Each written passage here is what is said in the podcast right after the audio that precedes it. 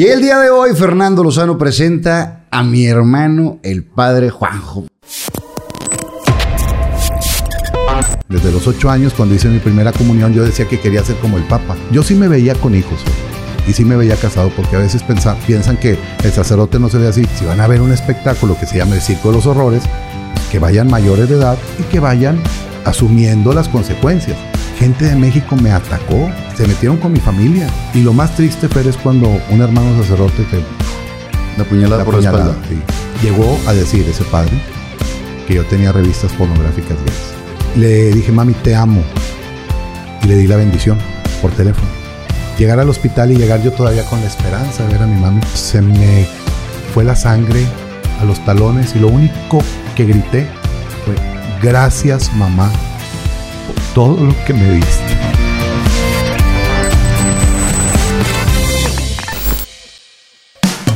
Viva Aerobús, Sport Car Credit, Pest Busters, Chocolate Muebles, Viva Persianas, Torres Mesas de Juego, Gasolín, Las Malvinas, Belmore Acabados, Outlet del Hogar, presenta.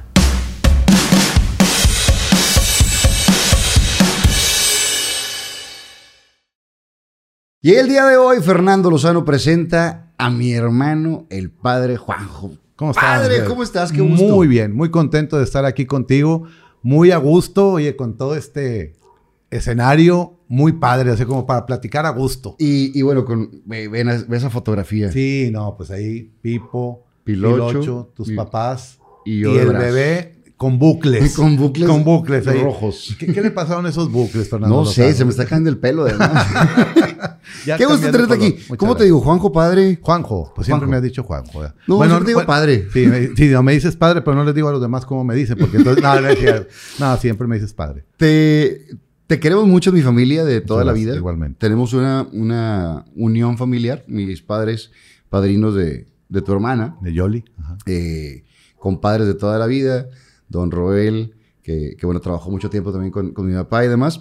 Y nos conocemos literal de toda la vida. Entonces hemos visto eh, el crecimiento, cómo iniciaste. eh, te tocó enterrar a mi papá. Sí, Te tocó despedir a mi mamá también. sí. Eh, momentos muy importantes en la familia. Muchos fines de semana ibas a comer a la casa. Sí, Y, muy a gusto. Y teníamos esa, esa comunicación. Y esa comunicación muy abierta. Sí. Porque no solamente es la parte del, del padre o lo que vemos así, sino Sí. del- de la persona, del humano. De Juanjo. Y vámonos a los inicios. Naces un 17 de octubre. De 1969. Ok. Ya voy para los 52 años. Que todavía, como que no me cae el 20, que ya son 52. Hace poquito estaba checando y dije, o son 53. Ay, Dios, ya, ya, ya como que ya se va, se va yendo. Y dije, no, 50 para arriba, ya es Ah, experiencia. 50 plus. Sí, pero regio 100% ¿Dónde naces? en el hospital de zona. Ok. Fíjate que ahí en el mero centro, ahora sí que donde fundaron Monterrey o una de las fundaciones de Monterrey, ahí mi papá trabajaba en aquel entonces en Nylon de México y pues les daban el seguro social ahí. Entonces nací cuando el hospital de zona era de nacimientos y de todo eso. Una vez me dijeron, ¿y usted no nació en la Conchita? Le dije, no, no, no, no, no, podía la Conchita recibirme. No, no se podía en ese no se entonces. podía en ese entonces. Eh, creces en una familia que tu papá, eh, artista también, Sí. y tu mamá dedicada a, a los a la casa y modista. Mi mamá, mi mamá se dedicaba a hacer ropa.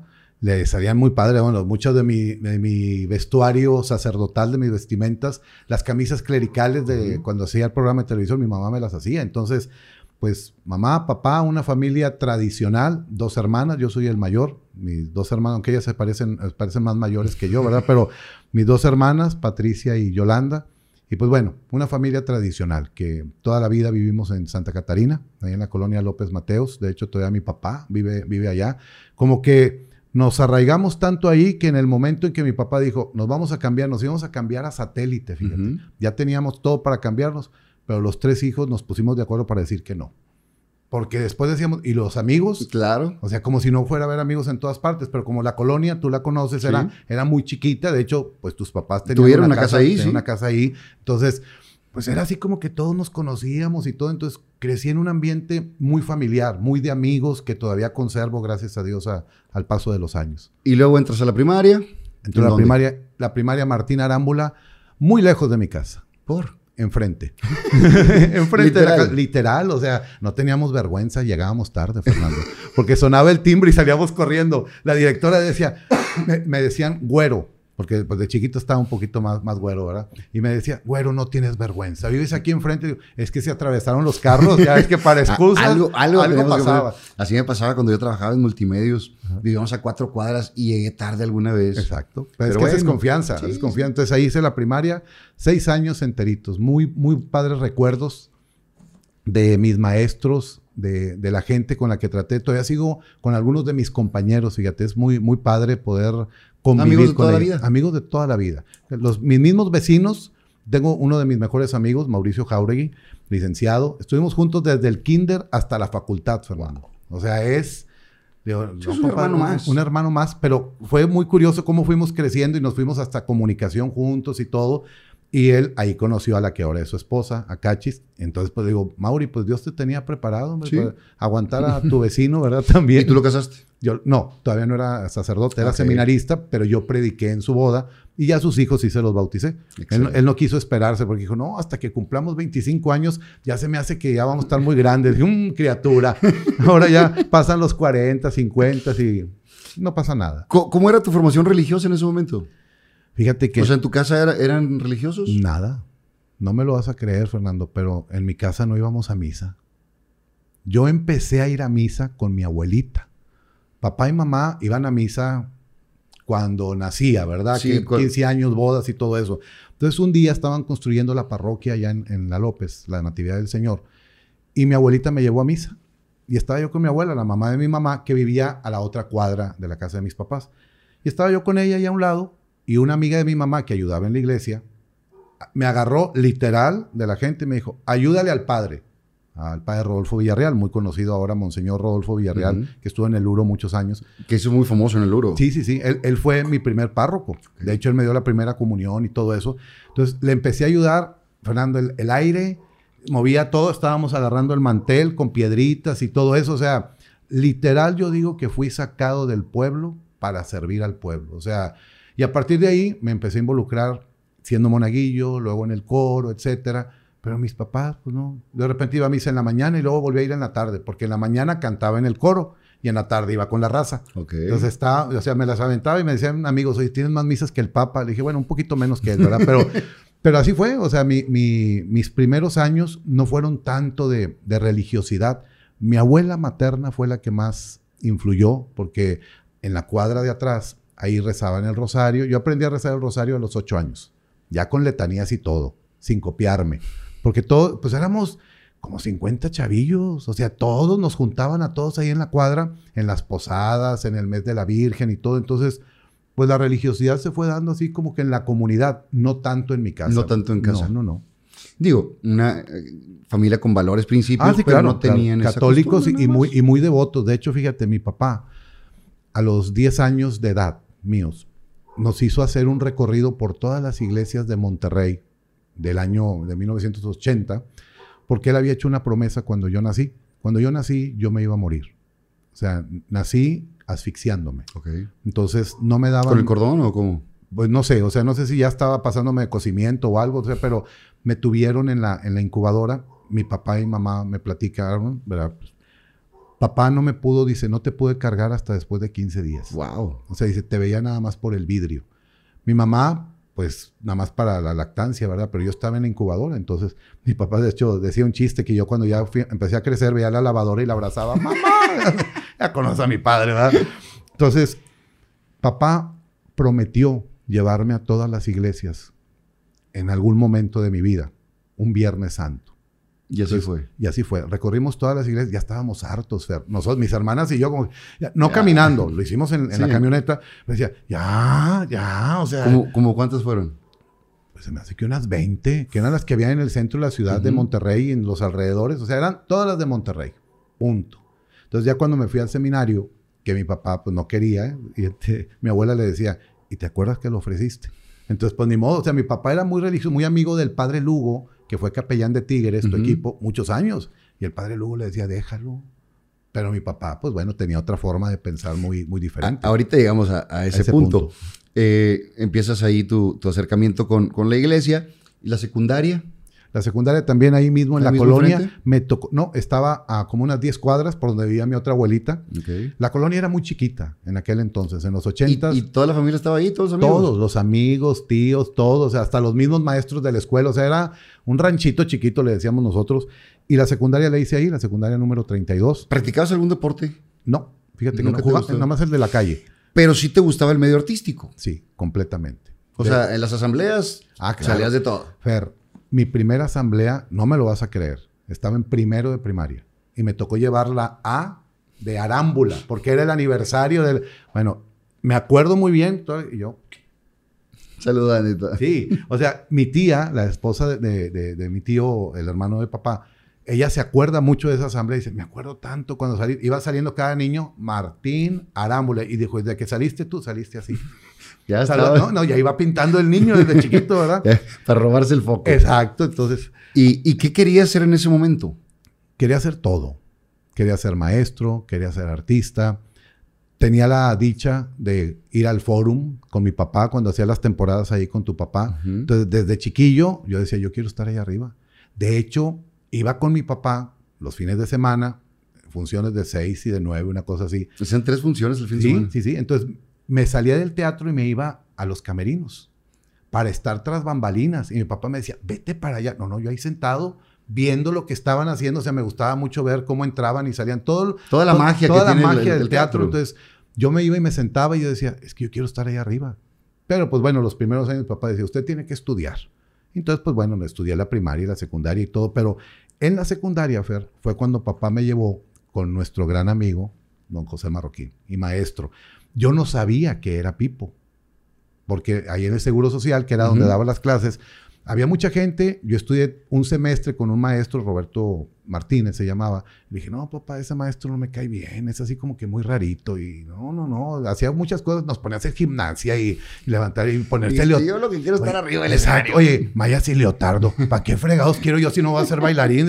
Entonces mi papá dijo, bueno, te voy a llevar con Pepe. Y estaba sentado marroquín ahí en una oficina. Entonces ya me lo presenta y todo. Y se pusieron ellos a hablar. En ese entonces estaba Pinolillo, el circo de Pinolillo. Oye, ¿fuiste a la función? No. Dije, pues es un amigo de mi papá. Cuando salimos, ¿No reconociste la voz? nada, nada. Cuando salimos, me dice mi papá, ¿sí sabes quién es él? Pues un amigo de usted, pa. Dijo, es Pipo. Y no se me olvida, Fer, que volteé a verlo y Marroquín levantó la mirada y le hace. O sea, como que ya sabía, Sabía que mi que papá, les sí, o sea, lo que iba a pasar. Entonces, Yo tengo una historia con Maru. Cuando Maru estaba en club infantil, Ajá, hace sí. muchos años, eh, digo, mis papás tenían relación con, con- con el maestro, con, con Pipo, pero yo lo dejé de ver un tiempo, o sea, de, lo- de- de esta edad a los 5, 6, 7 años.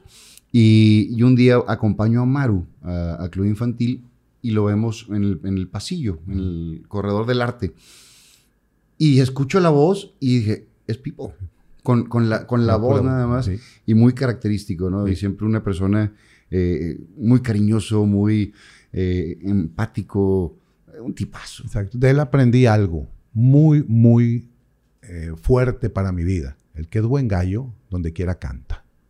O sea, eso nunca se me olvida, Fer, y por eso siento que todo lo que hago ahora en, en mi ministerio de sacerdotal de ya 25 años es mucho gracias a, a Pepe. Mucho, mucho que, que me enseñó a que no le tuviera miedo al escenario. Porque la primera obra de teatro en la que salí con el señor Marroquín fue Salieron de Limbo. Pero yo era un huerco de 13 años, Fer.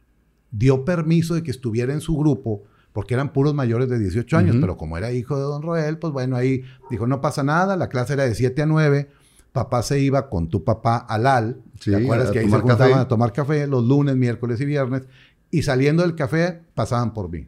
Llegaban a las 9, 9 y cuarto. Entonces, pues yo crecí entre grandes, pero todos me cuidaban. Sí. Y siempre Juanito, Juanito, para todo. Y el primer personaje que hice, él lo inventó para mí. O sea, no, no existía. no existe. O sea, la obra de Salieron del Limbo, no existe el niño que vende periódico. Entonces él me iba diciendo, ahora vas a decir esto. O sea, ya ves que él iba creando. Dijo, ahora vas a poner esto. Y los chistes me los fue poniendo sobre la marcha. Entonces, para mí fue muy, muy significativo ir aprendiéndole al que ahora reconocemos como un gran maestro. Muy, muy grande. Porque ahora, digo, en ese entonces lo veías, pues, ah, es Pipo, güey. Ay, qué padre, estudio con Pipo. No, pero ahora me di cuenta, digo, a, lo- a los años dices, estudié con don José Marroquín. Y, y cómo nos damos cuenta después de muchos años, cómo nos dejó eh, sembrados muchos principios y valores eh, de, de la chamba, ¿no? Exacto. Eh, La responsabilidad, la puntualidad, eh, el respetar la profesión. ¿Estás en esa obra y cuánto tiempo más te quedas estudiando ahí? Hasta los 18 años, que fue la época de secundaria, prepa, Prepa. y dos años de facultad de, la de comunicación. Estuve dos años nada más en la facultad porque dije, ya, ¿para qué me hago tonto, verdad? O sea, yo quiero ser sacerdote. Ahí fue donde empecé, digo, ya lo traía desde niño, desde los ocho años, cuando hice mi primera comunión, yo decía que quería ser como el Papa, como Juan Pablo II. De hecho, jugaba a que era el Papa. O sea, con mis hermanas y con mis amigos era parte de los juegos, pero, o sea, vamos a jugar ahora que a fútbol, por eso digo que yo soy de deporte de calle, porque jugábamos ahí en la calle. Y como enfrente estaba la escuela, entonces teníamos mucho espacio. El conserje, nos hicimos amigos de su hijo. Entonces Simón nos abría la puerta y, Y nos podían jugar en el patio de la escuela, nos prendía la luz y todo. Y en vacaciones, pues era una cosa. Y las señoras, ya ves que ya métanse y salían todas a platicar. Entonces, ahí yo empecé a darme cuenta de que podía mezclar una cosa con otra, pero dije, no, me voy a dedicar al teatro. Voy a ser actor, comunicación. O sea, todo dándole por ahí. Por La- ese rumbo. Sí, pero a los 18, pues el Señor me llamó. ¿Cómo fue ese llamado? ¿Cómo lo sentiste?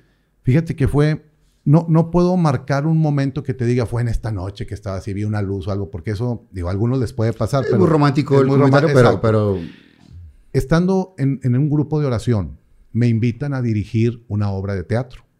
Cómo pasar matemáticas sin problemas, de Emilio Carballido, porque estudiábamos teatro con el señor Marroquín. Entonces dicen, oye, ¿no te gustaría venirnos a ayudar? Pues sí, yo lo veía así como que, ay, ya llegó el fregón, ¿verdad? De que viene el teatro y ayuda. Y ahí me dijeron, ¿no quieres entrar a este grupo? Eran más de 120 chavos. Entonces yo me senté en la última banca, Fer, y estaba toda la iglesia llena. Dije, algún día tengo que estar allá adelante. Pues bendito sea Dios, no pasaron ni tres meses y ya estaba en el equipo coordinador, dirigiendo la pastorela y haciendo y todo. Entonces empecé el ambiente de oración otra vez y en un momento de hacer oración, ahí me vino mucho en, el corazón, sírveme, sírveme. Entonces dije, ese sírveme, que platiqué con algunos amigos que tenían más espiritualidad, les dije, oye, ¿de qué se trata esto? Pues el Señor quiere que le respondas. Ah, chivo, y cuando te dicen eso, dices, ay Dios, o sea, no, no, es que no puedo, es que sí puedo. Y empezó un conflicto interno, sobre todo, ¿cómo le voy a decir a mis papás? Yo hice mi proceso vocacional a escondidas, Fer. O sea, los domingos decía que iba a misa y me iba al centro vocacional, que está en- enfrente de la Purísima. Entonces ahí me iba, iba a misa con el padre Tapia y de ahí me pasaba al centro vocacional. Entonces, pues mi papá, pues, este va todos los domingos a misa, pues está bueno, pues, qué, bueno. sí, o sea, los y mis amigos iban a la casa, o sea, vivía la vida normal, fiestas, todo normal, pero nunca con excesos. De hecho, yo siempre guardaba permisos para poderme desvelar con la raza. O sea, si me decían, aquí te queremos a las 12, llegaba a las once y media. Y luego decía, esa media hora la sumaba a la otra. Mis únicas desveladas, Fer, eran en la parroquia. O sea, cuando teníamos reuniones, adoración al Santísimo o algo, y no porque anduviéramos todos con la... No, No, era raza sí, normal. que se divertían de una manera sana. Sí, y los domingos nos juntábamos en la plaza y se hacía ahí el alboroto y todo. Entonces, ahí fue donde yo empecé a decir, tengo que servir mejor. Y él, el, en, es- en este Sí. proceso, en este crecimiento hasta los 18 que, que empieza esto, ¿nunca tuviste novia? no, tuve muchas amigas. Es que fui demasiado amiguero. Bueno, sigo siendo. Sí. Pero si mi madre viviera, te podría decir que el teléfono sonaba. Y ya saben que era para ti. Exacto. Más que los galanes de las hermanas. 15 años y todo. No, las hermanas, ellas, ellas no, ellas, ellas iban de chismosas porque había bailes, entonces pues ibas con las amigas y yo iba agarrado de la mano, o sea, invité a Chayo y Chayito íbamos agarrados de la mano y luego invitaba a Perla y íbamos agarrados de la mano como amigos, como que yo decía, yo no voy a tener una novia hasta que no la pueda mantener yo.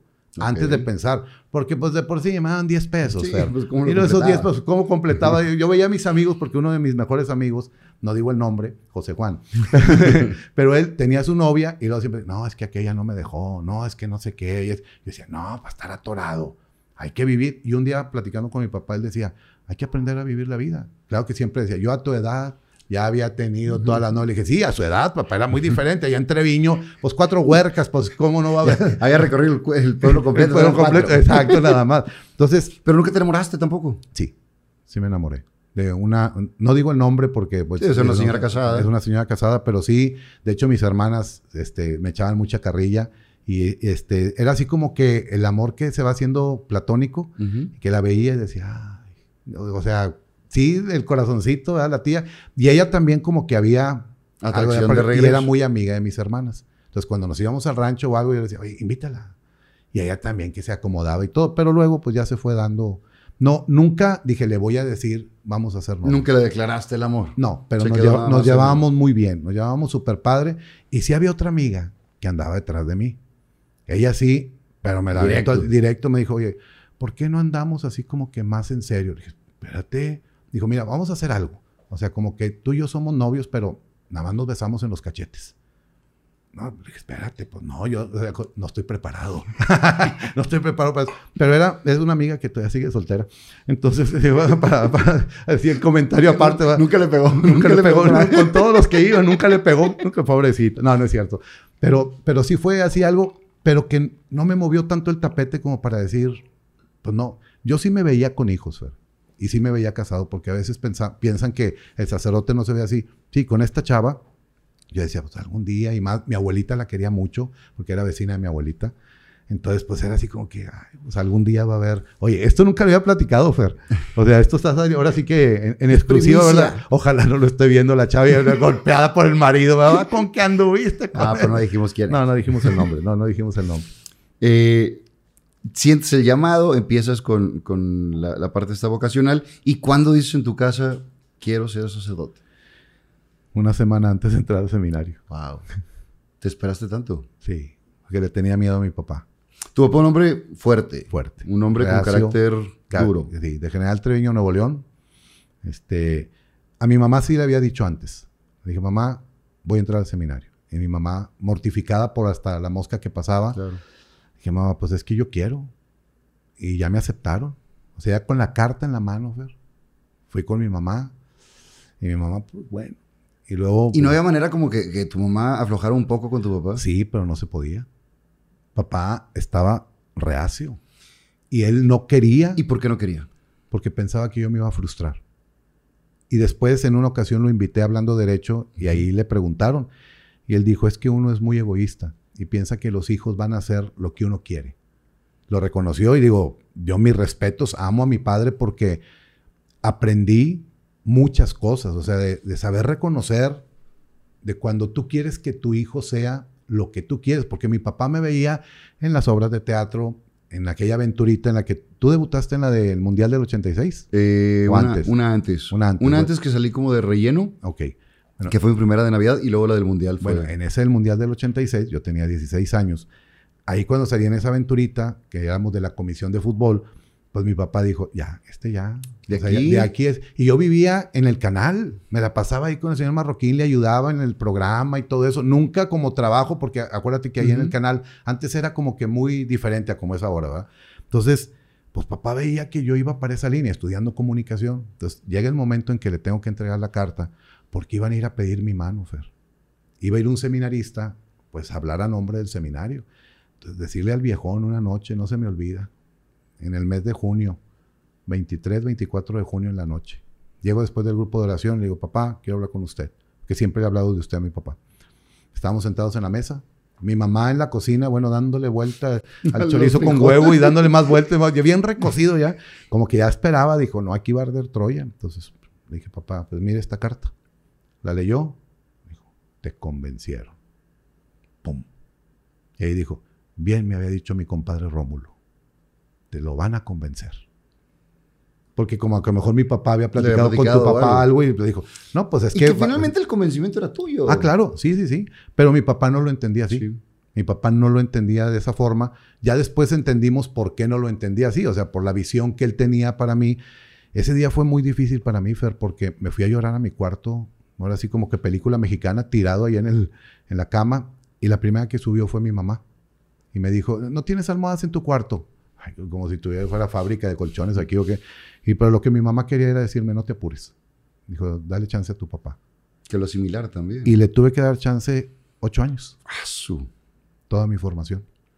Todo el tiempo de seminario. ¿Cómo fue esa relación? En ese tiempo, ¿cómo era la relación con tu papá? Tensa. Buena, pero tensa. Cuando están en el seminario, ¿están in- eh, internados ahí? Internados, pero íbamos en las vacaciones, íbamos a, a- a la casa.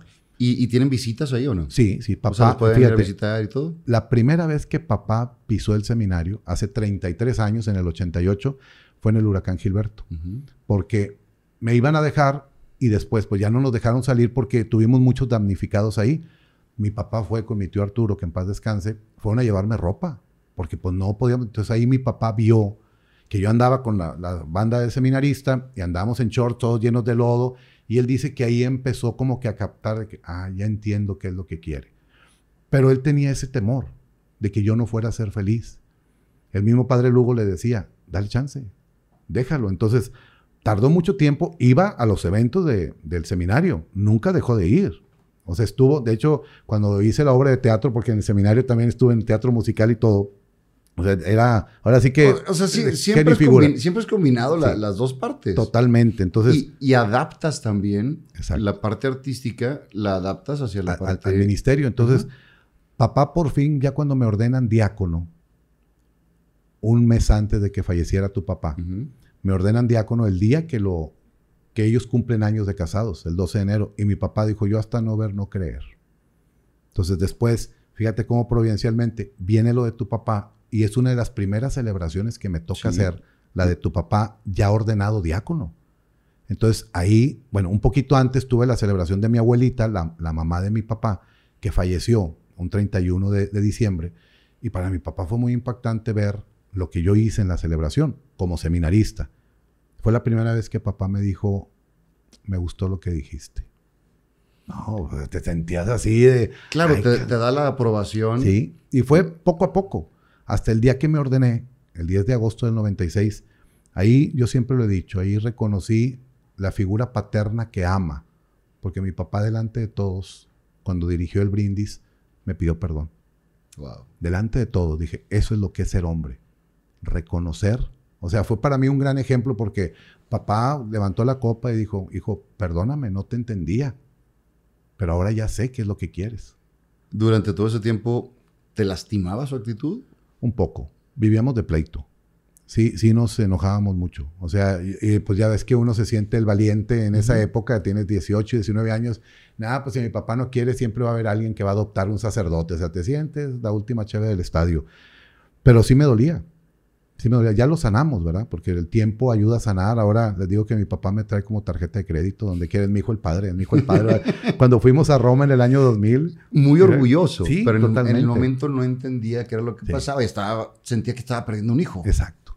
Y había un papá de un amigo mío que estaba él felicísimo. O sea, el, el papá de mi amigo feliz y su mamá enojada. Al revés. Y acá era al revés. Entonces un día le dije, oye, ¿por qué no cambiamos? Ahí vamos, ya que este, nos venimos los dos para acá y todo.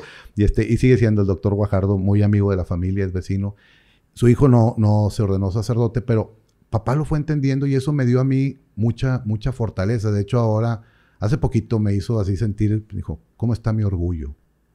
Wow. Entonces, pues haces que. ¿Ves que, que- que es, perdón? Que el testimonio de un hombre es aprender a decir las cosas.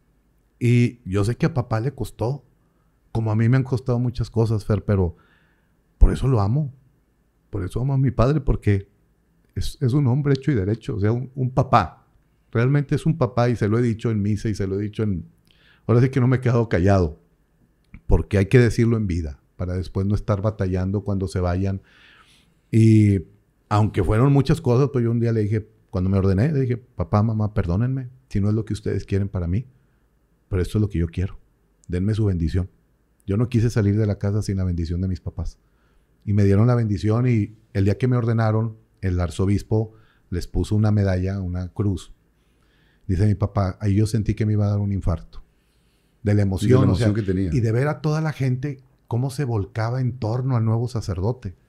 Entonces, pues ya papá, digo que ahora papá y mamá son más amigos de mis feligreses que yo, porque los conocen, les hablan por teléfono y están con ellos atentos. Entonces, para mí es un orgullo, Fer, el poder decir, que tanto papá y mamá, mamá tuvo mucho que ver, obviamente, porque ella, como tú dices, ella suavizaba la cosa.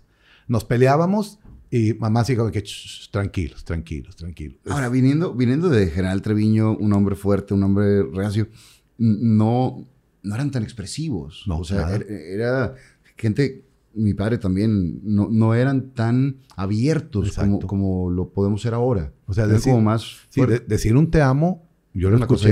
Exacto, lo escuché hasta hace pocos años. O sea, de chiquito sí jugaba con mi papá y las cosquillas y todo era. Y me dejaba ir con él cuando se presentaba, cuando tenía shows y todo eso. Pues yo andaba con mi papá para todas partes. Cuando se presentaba en la expo, cuando se presentaba en el forum. O sea, eran muchas cosas muy padres. Pero luego, pues viene la adolescencia, viene la juventud. Y a veces uno le reclama a los papás cosas que no tienen ni por qué reclamarles. Pero también mi mamá me decía, entiende a tu papá. Porque él vivió una formación fuerte. Mi abuelo era muy, pues, de General Treviño y luego los dejó. Se fue para irse a trabajar a Estados Unidos. Entonces mi papá tuvo que hacer frente a la familia. Entonces se juntan muchos factores que entiendes hasta después, Fer. En el el, momento... el por qué son así. Exacto. Porque endurecen el corazón no es por ser malos, sino porque no les enseñaron a decir un te quiero, te amo, etcétera. Creo que hacen lo mejor que pueden con lo que saben. Exacto.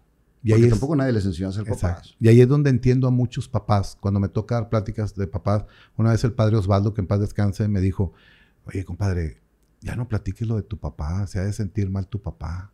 Porque lo dije en una misa y estaba ahí el padre Osvaldo, dije, no, lo platico como un testimonio. O sea, no lo digo para remover, digo, sí me da el sentimiento porque es la emoción, Claro. pero de algo padre que está superado. O sea, no es para estar quemando y estar diciendo, no, es que hizo. No, no, no, y papá lo sabe. O sea, es que ayude a otros papás que a lo mejor batallan para entender a sus hijos en cualquier vocación o en cualquier decisión de vida. Como papás, batallan mucho con nosotros, porque a veces somos muy necios. Y yo puedo decir que mis papás a mí me dieron todo. No hablo de lo material, me lo dieron todo. Se dieron ellos a, nosotros, a mis dos hermanas y a mí. Nos enseñaron a ver los momentos positivos y también los momentos negativos. Cuando había crisis económica, me acuerdo mucho una vez, Fer, que estábamos chiquillos y papá nos llevó al fórum y nos dijo, no hay dinero. Vamos al teatro para que se distraigan, pero no van a pedir refresco y palomitas ni nada.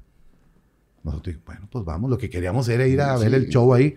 Y en el intermedio llegó con tres cocas y unas papitas. Entonces ahí dijo, se los manda mi compadre Rómulo. Entonces, o sea, no nos quería decir que él los había comprado, pero es, entiendan, hay momentos en que se puede y hay momentos en que no se puede. Y eso lo tengo muy claro, Fer. Ahora como sacerdote lo uso mucho. El saber que no siempre todo es aplauso, porque papá me dio un testimonio y una frase que no se me olvida. Ni todos los aplausos, ni todos los abucheos. O sea, cuando todos te aplaudan, no te la creas. Y cuando, Cuando todos te te abuchean, tampoco. tampoco. Tú sé lo que tienes que hacer. Totalmente. Y eso, y eso lo, lo- lo- lo vivo. ¿Cuántos años son en el seminario? Ahorita son de 10 a 11 años. Wow. En mi época, como éramos más inteligentes, éramos 8. no, en mi época tocaron 8 porque no eran el grado de licenciatura. De hecho, a nosotros no nos reconocen los estudios, Fer, de, de filosofía y teología. Ahora sí. Ahora los chavos que salen, los sacerdotes, salen Ya como licen- con un Sí, título. con un título. En, eso, en esos ocho años nunca dijiste, se me hace que no, siempre no y me salgo de aquí. Una vez. ¿Estás pensando en cambiar tu auto o comprar tu primer vehículo? Bueno, pues te tengo una excelente opción. Se trata de Sport Car Credit, una empresa que se especializa en la compra y venta de autos usados de reciente modelo, pero a muy buenos precios, con créditos accesibles, mensualidades muy cómodas y sin tantos requisitos. Mira, para darte una idea, ni siquiera checan el buro de crédito. Así que si tú vives en Monterrey y su área metropolitana, esta es tu mejor alternativa. No te dejes engañar y cuídate de páginas fraudulentas. Nosotros somos una empresa seria, contrato personalizado y todas las formalidades de la ley. Nos puedes contactar a través de nuestras redes oficiales que son Sport Car Credit, tanto en Facebook como en Instagram o márcanos a los teléfonos que aparecen en la pantalla. Así que no lo pienses más, el auto de tus sueños a un solo clic de distancia con Sport Car Credit.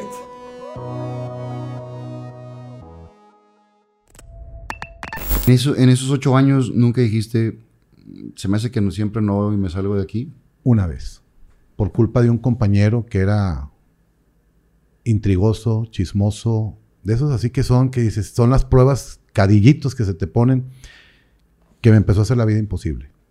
Empezó a levantarme falsos, empezó a decirme cosas, a estar hostigando, hostigando. Son de esos que tienen el don del... Del cuchillito de palo. Exacto. Entonces, ahí me cuestioné fuertemente. Estaba en filosofía.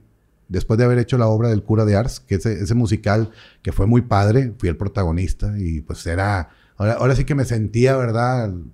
El, el actor consumado. Y eso para mí fue como también un golpe, un bajón. Y hablé con un compañero que después se ordenó sacerdote y le dije, ¿sabes qué pasa esto y esto y esto? Y él me dijo, vas a dejar que un airecito tumbe la torre que estás construyendo. Con eso me dijo todo. Fue la única vez que dudé. Y no porque yo dijera no voy a ser sacerdote, sino que a lo mejor este se está apareciendo aquí o está friegue y friegue para poder que Dios me está diciendo, salte. Pero pues no. Incluso... ¿Ya cuando- terminó? No, lo corrieron. Ok. Y tristemente... ¿Por, por qué razones te pueden correr del seminario? Uy, por muchas. La falta de honestidad, el ser como esa persona, eh, el copiarte en los exámenes, porque eso no es ser honesto. Y pues bueno, cuando hay situaciones ya más fuertes, como ahora los casos que sabemos de, de relaciones sexuales, etcétera, etcétera, con un varón o con una dama, o sea, todo ese tipo de cosas pueden ocasionar la expulsión del seminario. Había mucha formación muy clara, muy, muy recta. Nos enseñaron a ser hombres en todos los aspectos y a respetar a la mujer. Pero cuando veían que alguien se iba por otro ladito, pues, ¿sabes qué? No es tu camino, compadre. Pues, ¿para qué te haces? Había compañeros, hubo compañeros que estuvieron conmigo siete años del seminario, Ya el último. se salieron y dijeron, ¿sabes qué? No, hubo uno que iba una generación o dos arriba, que estuvo toda la formación. Y ya cuando terminó, no pidió ministerios ni nada, dijo, no es lo mío. Wow. Y se salió. A mí, antes... de- Y, está bien reconocerlo también. Claro, yo siempre lo digo, vale más. Y yo rezaba, Fer, con, con la comunidad Shalom, que era una comunidad de la parroquia del Carmen. Yo rezaba y les decía, recen, para que si voy a ser buen sacerdote, que siga, si no, que me salga. Y eso nunca se me olvida. O sea, yo sé que me estaba arriesgando a mucho porque decía, bueno, recen para que, sí, pero no, no es, si voy a servir, que me quede. Y eso después mi madre me lo dijo, que ella cuando me entregó a la Virgen de chiquito, ella le dijo, si se va a quedar, que se quede para servir. Si no, pues te lo entrego. Y pues bueno, me quedé para ser sacerdote. o sea, Ha, ha habido casos donde sacerdotes cuelgan los hábitos para eh, casarse. casarse. Que se, que se enamoran. Exacto. ¿Qué, qué, qué piensas tú de eso? Fíjate que es, al principio yo era muy crítico de esa situación. De hecho, uno de mis compañeros de, de ordenación, él dejó el ministerio para casarse, pidió la dispensa y tiene tres hijos y no sabes, yo estaba Enojado. como es sí, o sea, y a veces en las misas decía, ¿dónde está la palabra que diste frente al Señor? O sea, me ponía, pero un día platicando con uno de ellos que dejó el ministerio, que es ahijado mío, me empezó a hablar de la humanidad y me empezó a abrir su corazón. Dijo, llegó un momento en que yo no quiero tener una doble vida. Ah, cabrón. Me Quedé así como que, eso nunca lo había pensado. O sea, yo decía, no, pues si tú te consagraste, ahora te aguantas. No, no es de que te aguantes. Es de que lleves con felicidad tu ministerio. Y con congruencia. Exacto. Entonces ellos decían, pues me enamoré de la chava. Digo, gracias a Dios en mis 25 años de sacerdote, no me ha tocado que me enamore de alguien. Nadie te movió el tapete. Sí ha habido gente que se ha enamorado de mí y me han tirado los perros gachamente. Cuando estaba en la parroquia del Rosario, había una chava que me mandaba correos electrónicos. Fer. Correos electrónicos con textos bíblicos que decían, ¿quién calentará tus pies al momento de Oh, dormir? qué fuerte. ¿Quién-" Sí, del cantar de los cantares. O sea, entonces yo así como que, ay, güey. y se lo enseñé al padre Loncho, a Monseñor Lon-. Alonso, decía, tranquilo, siempre va a haber situaciones así. Y luego, cuando me fui al Divino Maestro, una señora, esa era una chava, que la chava, pues bueno, y- pero me perseguía, se hizo amiga de mi familia, Fer, de mis hermanas. Iba a Está las- guapa. No. no. Digo, pues si te das el correo electrónico guardado, no, no, no te conviene, hermano, no te conviene. Se hizo amiga de mis hermanas, iba a las piñatas de mis sobrinos. Para irse metiendo. Totalmente. Ahora, ¿cómo, cómo no respetar una investidura? Sí, O sea, y- sabes que- Le está rascando. Bueno, como yo siempre he sido muy abierto, yo empecé a platicar con la raza y les dije, ¿saben qué está pasando esto? Y ya los chavos dijeron, ah, esa le dicen la rueda de la fortuna, padre. Porque le ha dado la vuelta a todos y que no sé qué, y ahora quiere ir con usted. Todo porque ella tenía un momento difícil y yo la escuché. Pero ¿Y pues, sí, pero pues era estar, Fernando, fotografías, videos, cosas de lo que había en aquel ¿Y, entonces. y cómo terminó? Me cambiaron, gracias a Dios, de parroquia. Digo, no fue por esa causa. eh, yo terminé en el Rosario. Ujú. Ha- había una señora que yo se lo agradezco mucho que la confrontó. Dijo, tú no ves al Padre con ojos de la Virgen. Lo ves como, no, no, que no sé qué. Que... Me hizo un álbum como si fuera mi novia, con fotografías de cuando me despidieron y todo. Entonces, cuando la vi en la piñata de mi sobrina Maffer, le dije a mi hermana Yoli, con mi hermana Yoli me he llevado mucho, que, es- que me ayuda ahorita en la parroquia. Le dije, manita, hay una bronca con esta chava, anda detrás de mí. No, aquella. A Pati no le dije porque le iba a agarrar a trancazos, ¿verdad? O sea, porque Pati es así de, No, de armas tomar. Pero yo, o sea, la empezaron a hacer a un lado. Eso fue primero la chava y luego una señora, estando en el Divino Maestro, yo ya estaba solo allá. De repente una carta, Fernando, de novela, con esa letra así bien bonita y un beso. O sea, diciéndome, y yo sé que estás enamorado de mí, que no sé qué. O sea, ella se Ella creía. Bueno, me Se traía. inventó su historia. Me traía hasta en su llavero. Y lo que más cosa me daba es que su hijo y su esposo, o sea, ay, qué lindo el padre y todo. Y la señora así como que, ay, el Qué padre. fuerte. No, no, eran situaciones que para mí, en una misa lo tuve que decir en el Divino Maestro. Ay de aquella que saque a un consagrado. Se va a condenar eternamente. No sé por qué dije esas palabras. Ya cuando yo decía. No, ya la- Estabas Sí, intenciando, no, estaba completamente. Estabas así. intenciando, padre. Entonces ya, porque la señora iba a las misas hasta allá. O sea, ella vivía en el sur de la ciudad, iba hasta allá. Gracias a Dios. A partir de ahí, No ha habido otra. no ha habido nada más. Yo tenía miedo Más cuando, tentaciones. cuando estuve en la tele. Tentaciones, pues siempre, Fer. Pero cuando estuve en la tele, yo le tenía miedo al principio y el cardenal tenía mucho miedo a eso. Que se me fueran. Y pues bueno, ahí también le agradezco mucho a Misada Mohamed, a mamacita, porque en una ocasión, estando en una reunión eh, con el cardenal, estábamos en una reunión con todo. ¿Te acuerdas las misas que hacíamos para.? Bueno, una chava así enfrente de mí, haciéndose hacia atrás. Imagínate. O sea, qué incómodo porque ella haciéndose para atrás. Y Misada se puso así. No, pues. No, pues ya conoces a mamacita, ¿verdad? O sea, nada más le dijo, hijita, ¿te haces a un lado? ah? Pues claro que no, ¿verdad? Y con la voz. Te hace un lado. Oye, sí. no, pues te no, haces. no, pero le dijo otras palabrotas así como que, ¿qué no ves que está el padre? ¿Por qué le pones? Las Exacto. de palguanas. Sí, sí, sí, o sea, fue... Pero pues bueno, yo quiero pensar que no fue intencional. Pero sí hay gente que, que lo hace intencionalmente y es muy duro cuando te están buscando para fregarte. Sí, más que sea de una manera consciente. Digo, también se puede enamorar. ¿Sí? Estamos Sí, de acuerdo sí. que sí puede haber amor y que puede pasar. Pero ya si lo haces Nomás para por fregar. molestar. Cuando estábamos en el seminario había chavas que hacían apuestas a ver si sacaban a los seminaristas. Hubo una que un día me dijo así tal cual, me dijo, ¿te puedo dar un beso? Le dije, sí, ¿cómo no? O sea, en la mano. Dijo, no, no, un beso. Le dije, ¿qué tienes? No, o sea, tienes que ser muy, muy firme sin ser sangrón. Sí. Pero aprender a poner así las, Las las, cosas cosas, como son. O sea, ahora pues bueno, ya cuando te tomas la foto y todo, y las señoras que te agarran y pum, te agarran la pompa y que no sé qué. Pues sabes que no lo hacen de mala, de mala intención, porque a veces los ornamentos, eh, pero cuando sientes que una persona, tú lo sientes, Fer, que va con mala intención, ahí sí, sí mueve el corazón. Pasas todo esto, llegas eh, ya a ser sacerdote, antes de eso diácono, y, y bueno, yo tengo el recuerdo de, de la misa de mi padre, eh, que la dio el, el padre Tapia, Tapia, sí, cómo no. y tú estabas ahí con, Sí, claro. con él, y después a la hora del entierro, El panteón. tú, ajá. lo, tú lo despediste. ¿Tú te acuerdas cuándo fue tu primer misa? Sí, cómo no. Mi primera misa nunca se me va a olvidar. Fue en la parroquia del Carmen, en San Jerónimo, un día después de mi ordenación. Yo me ordené el 10 de agosto y el día 11 en la mañana fue mi primera misa rezada. ¿Había, ¿había gente? Sí, era mi familia y gente de la comunidad.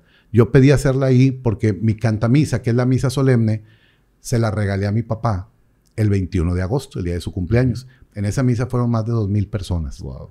Se vino un aguacero ese día, Fer. Bueno, se estaba cayendo Monterrey y dije, realmente, Señor, ¿quieres bendecirme? O que no venga nadie. Eh, estudian mucho Sí, en el, en el seminario, están muy preparados, pero a la hora de dar tu primera misa, nervioso, muy nervioso, como si fuera un estreno de teatro. totalmente. Y sabes que me cayó el 20 hasta un mes después, Fer. Porque mis primeras misas las celebraba y así como que, qué padre, y la- las oraciones y todo. Pero el 10 de septiembre, misa de 7 y media de la mañana en el Rosario, desde que empecé la misa empecé a llorar. Cuando le dije a la gente, hoy cumplo un mes de ser sacerdote. Y haz de cuenta como que me abrieron la llave Y empecé a llorar, a llorar, a llorar. O sea, como que dije, ay Dios, soy sacerdote. O sea, no me había caído el 20. Ya había bautizado, ya había casado, ya había hecho, pues ya en ese, en ese lapso, pero era un mes.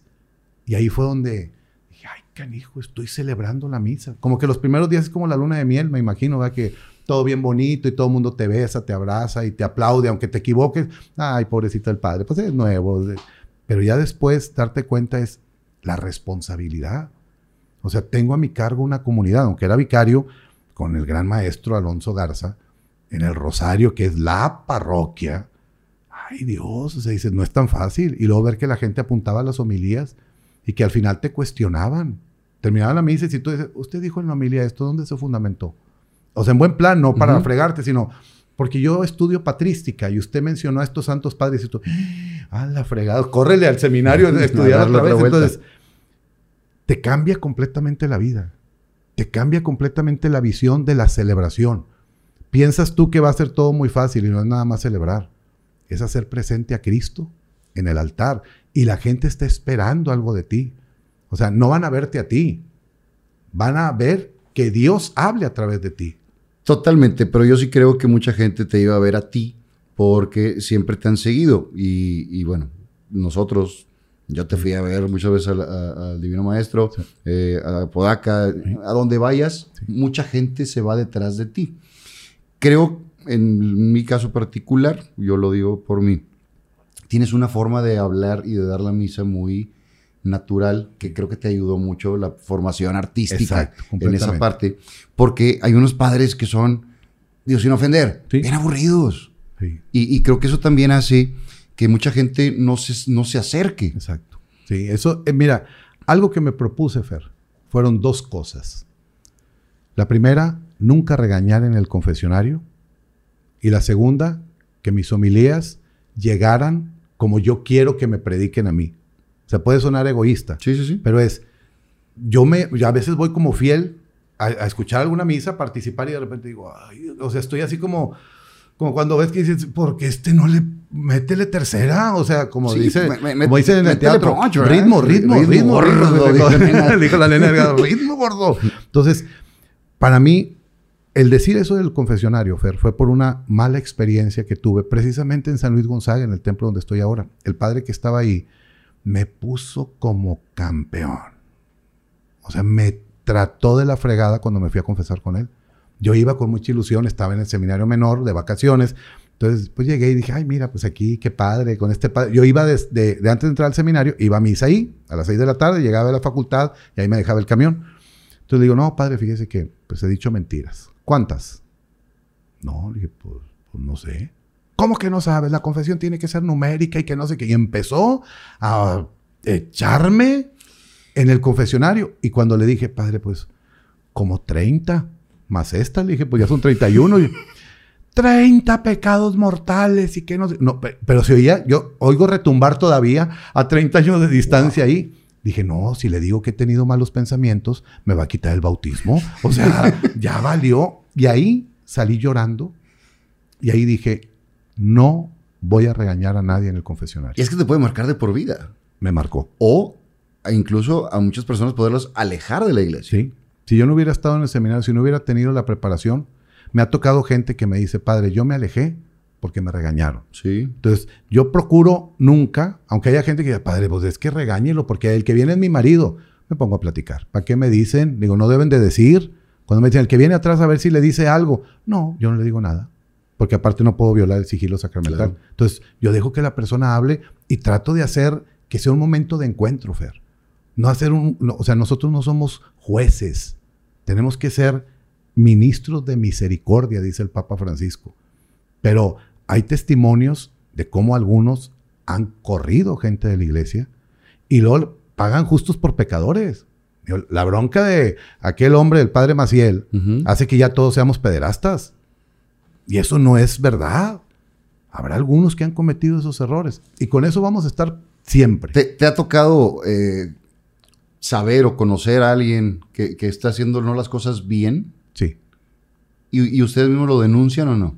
Hablando personalmente con él. A mí me tocó hablar con un compañero que no me hizo caso.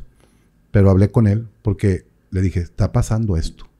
hay esta situación, aguas, haz las cosas bien, porque todas las cosas tienen consecuencias. No me hizo caso. Hizo lo que quiso, ¿verdad? Y después, ¿Terminó mal? Pues un poquito mal.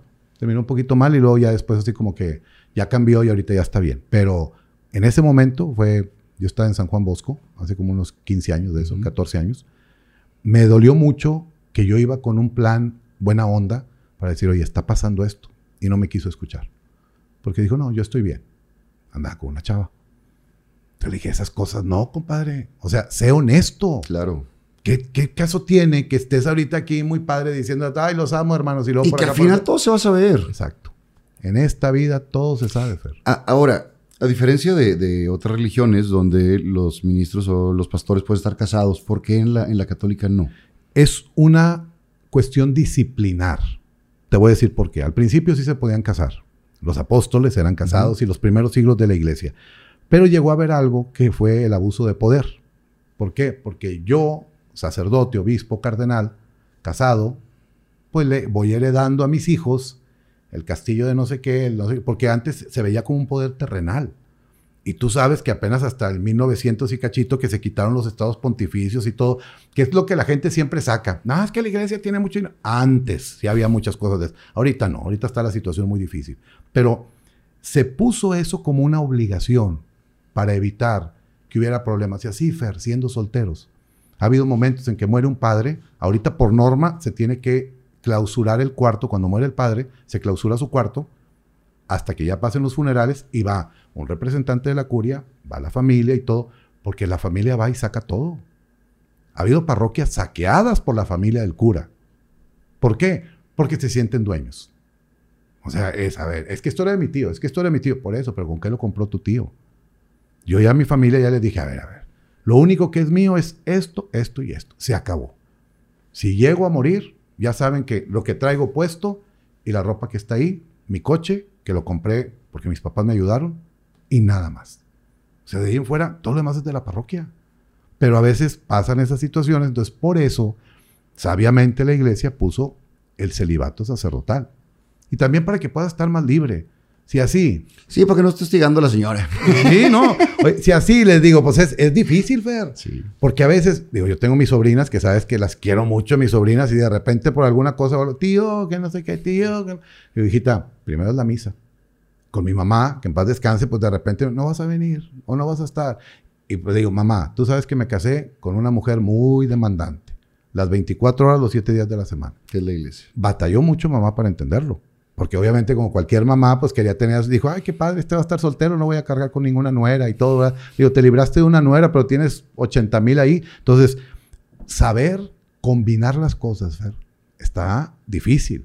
Porque ahí te puedes desviar muy fácil. En- en- son humanos. Sí. O sea, dentro de todo, el, el- creo que nosotros los vemos con una investidura y un... Es que esa es la bronca, Fer.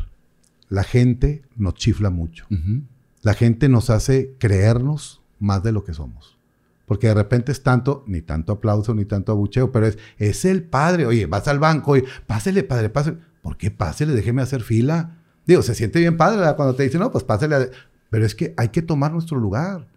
El problema, sobre todo aquí en México, porque en Europa ya no se da así. O sea, en Europa andas en el camión y ni quien te pele. Traes el cuello clerical y, ah, o sea, pasan y normal. Pero aquí todavía este cuellito es respeto. Y no quiere decir que nos falten el respeto, ¿verdad? pero es nos, que nos den el lugar que tienen todos. O sea, no, no voy a llegar y te voy a decir, pues yo voy ahí. O sea, yo soy el padre que antes sí se daba. Y hay muchos padres que les encanta eso. Digo, es muy padre sentirse de que yo mero adelante, ¿no? Mejor siéntate atrás para que te lleven adelante, porque si no va a ser bien gacho que te echen para atrás. Entonces, la gente nos chifla mucho. Yo a veces les digo, tengan el valor de decirnos cuando algo está mal. En mis 25 años solamente ha habido dos o tres personas que con mucha caridad me han hecho ver algunas cositas que están mal. Un día que salí corriendo del rosario porque iba a un retiro y no le di la bendición a una persona. Pero fue no por mala onda, sino porque ya, se la di en misa, o sea, yo me tenía que correr. Y la persona de cuenta fue lo que decimos que marca para siempre. Pasaron los años, Fer, y me encontré esa persona cuando llegué a San Juan Bosco. Y un día llegó a platicar conmigo, dijo, padre, Y lo tenía guardado. Sí. Dijo, yo lo odiaba. por esto y esto y esto. Y antes de eso, me había topado al hermano de esta persona. Dijo, usted hizo muy mal en negarle la bendición a mi hermano. En el cine. O sea, imagínate, iba yo con unos amigos al cine y usted me dijo, usted es el padre Juanjo, ¿verdad? Sí, y así como que dije, ah, qué padre, de la parroquia de Rosario. Dijo, usted hizo muy mal en no, darle la bendición. Nunca le niegue una bendición a una persona que se la pide. ¡Pum! Y qué bueno que te lo dicen. O sea, qué padre cuando hay algún error. La bronca es cuando te lo dicen como crítica o como estarte tirando o estarte echando cosas que no son. Ahora, no deja de ser una congregación muy grande, son muchos eh, sacerdotes y demás. ¿Hay grillas también? Uh, tristemente sí. Desafortunadamente sí. Desde los apóstoles, acuérdate cómo empezó Judas Iscariote, pero un poquito antes, la mamá de dos de los apóstoles fue y le dijo al Señor, yo quiero que uno se siente a tu derecha y otro a tu izquierda. O sea, desde ahí empezaron las broncas. Entre el colegio apostólico, pues había eso, por eso Jesús les decía, ámense. Y lo más triste, Fer, es cuando un hermano sacerdote te... La puñalada por la espalda. Sí. A mí me, me tocó muchas cosas de esas que trato de no tomarlas tanto en cuenta, pero pues son realidad. Cuando yo me ordené, como te decía, te ordenas así como que, ay, qué padre, todos nos vamos a querer y es el mundo muy bonito. El primer sacerdote que me empezó a tratar mal, no voy a decir el nombre, pero me corrió de la parroquia, de su parroquia, porque decía que yo no tenía nada que hacer ahí. Y pues yo estaba cumpliendo con un deber que me había pedido el arzobispo. Me di cuenta que hablaba muy mal de mí a las espaldas, que incluso me levantó falsos y cosas así que dices, ay, qué hijo. O sea, llegó a decir ese padre que yo tenía revistas pornográficas gays. Imagínate. Y se lo dijo a otro padre. Entonces el otro padre habló conmigo, me dijo, oye, ¿qué pasó? Mira eso. Le dije, es mentira, que me lo diga en la cara. Claro que cada vez que me ve ese padre me saca la vuelta y todo. Porque yo después comprendí que pues él tenía una situación que es mitómano. Okay. Entonces dice, bueno, ya, él tiene esa situación. Ya, o sea, ¿para qué, para qué guardo coraje? Pero sí, cuando de repente, o sea, la, la carrilla sana y pues ya sabes, los padres, ah, el padre de la tele y jajaja, jiji. Y es muy normal. Sí, y, y te llevas y sabes en el seminario, pues puros pelados, pues claro. Yo, le, yo les digo que yo aprendí a decir malas palabras en el seminario, porque pues, no, en la casa no se decía. No, pues en la casa, pues ¿quién? Y, y es que también eres humano. Sí. Y es un es el lenguaje que hablamos normalmente. Sí, sí, sí, sí, o sea, y es y no es por ser grosero, porque yo ya le dije a la gente, las malas palabras no son pecado, el pecado es la maldición. Cuando tú le deseas mal a alguien, cuando tú le deseas a una persona el mal, ese es el pecado. El decir. Pero platicar y decir, güey, esas cosas, ya todo el mundo lo dice. Y, y, eso no es por justificarme ni querer quedar en paz con la raza. No, pues ahora hasta las mujeres se huellean, ¿verdad?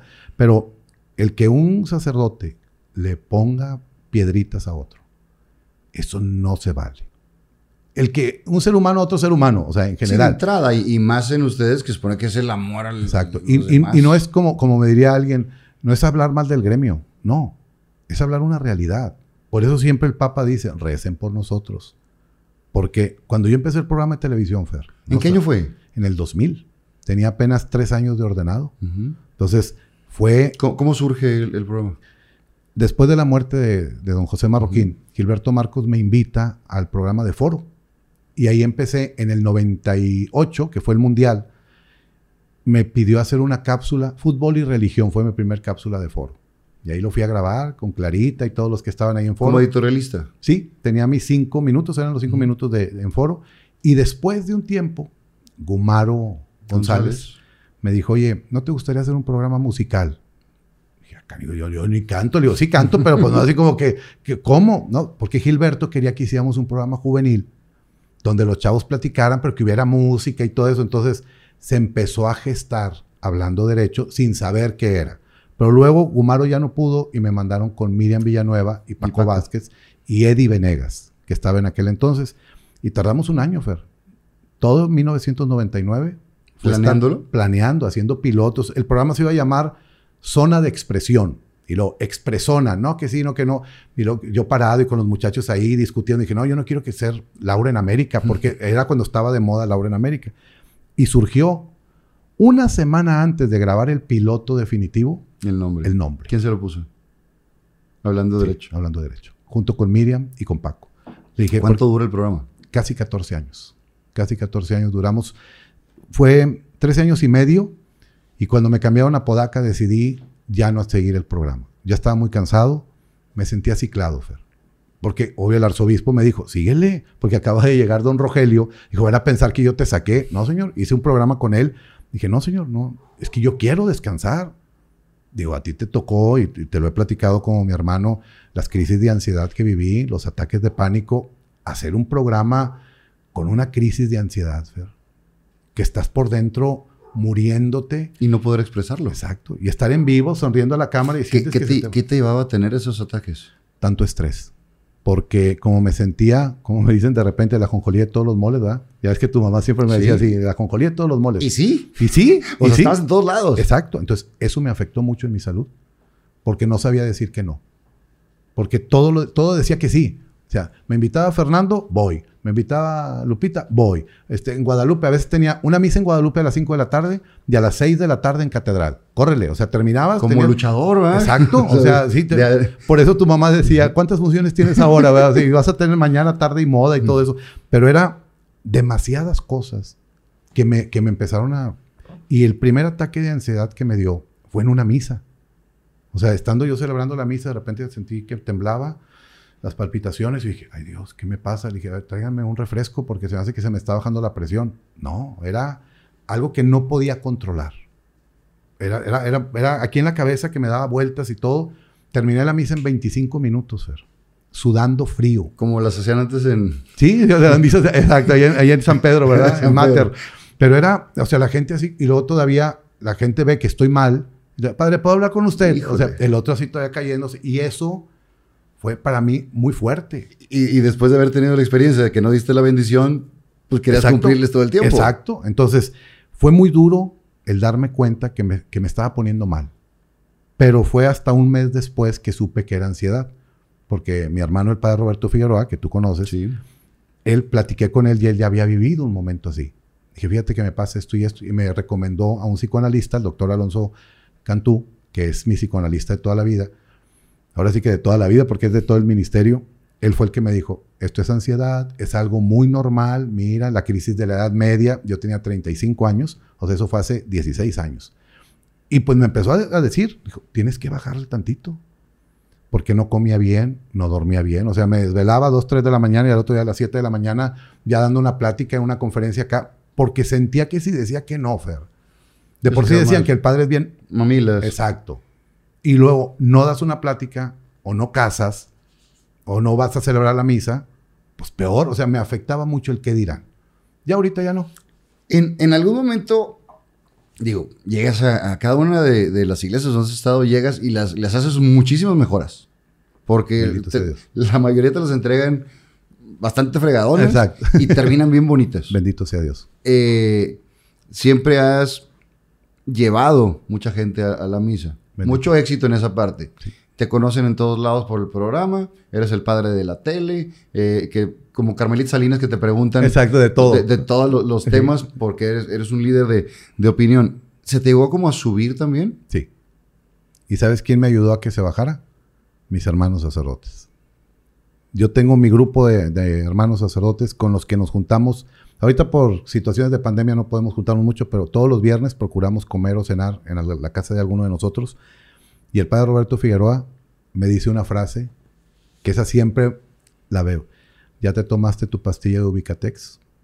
O sea, va y me aplaude, me abraza. Me acuerdo muy bien terminando el primer que, eh, que Monterrey no tenga frío, que te acordarás que fue un éxito, más de 10 mil cobertores. Roberto va, me abraza, me dice, felicidades, tómate tu pastilla de Ubicatex o sea, me acaban de entrevistar. ¿Usted cree que así como Lucerito es la del Teletón, usted va a ser aquí el, el, Juan, Juan Julito, ¿verdad? en lugar de Lucerito. Sí, porque aparte estabas todo el día ahí. Sí. Abrías, cerrabas. Eh, Exacto. eras la, figura del, del programa. Exacto. Entonces, sí se me subió.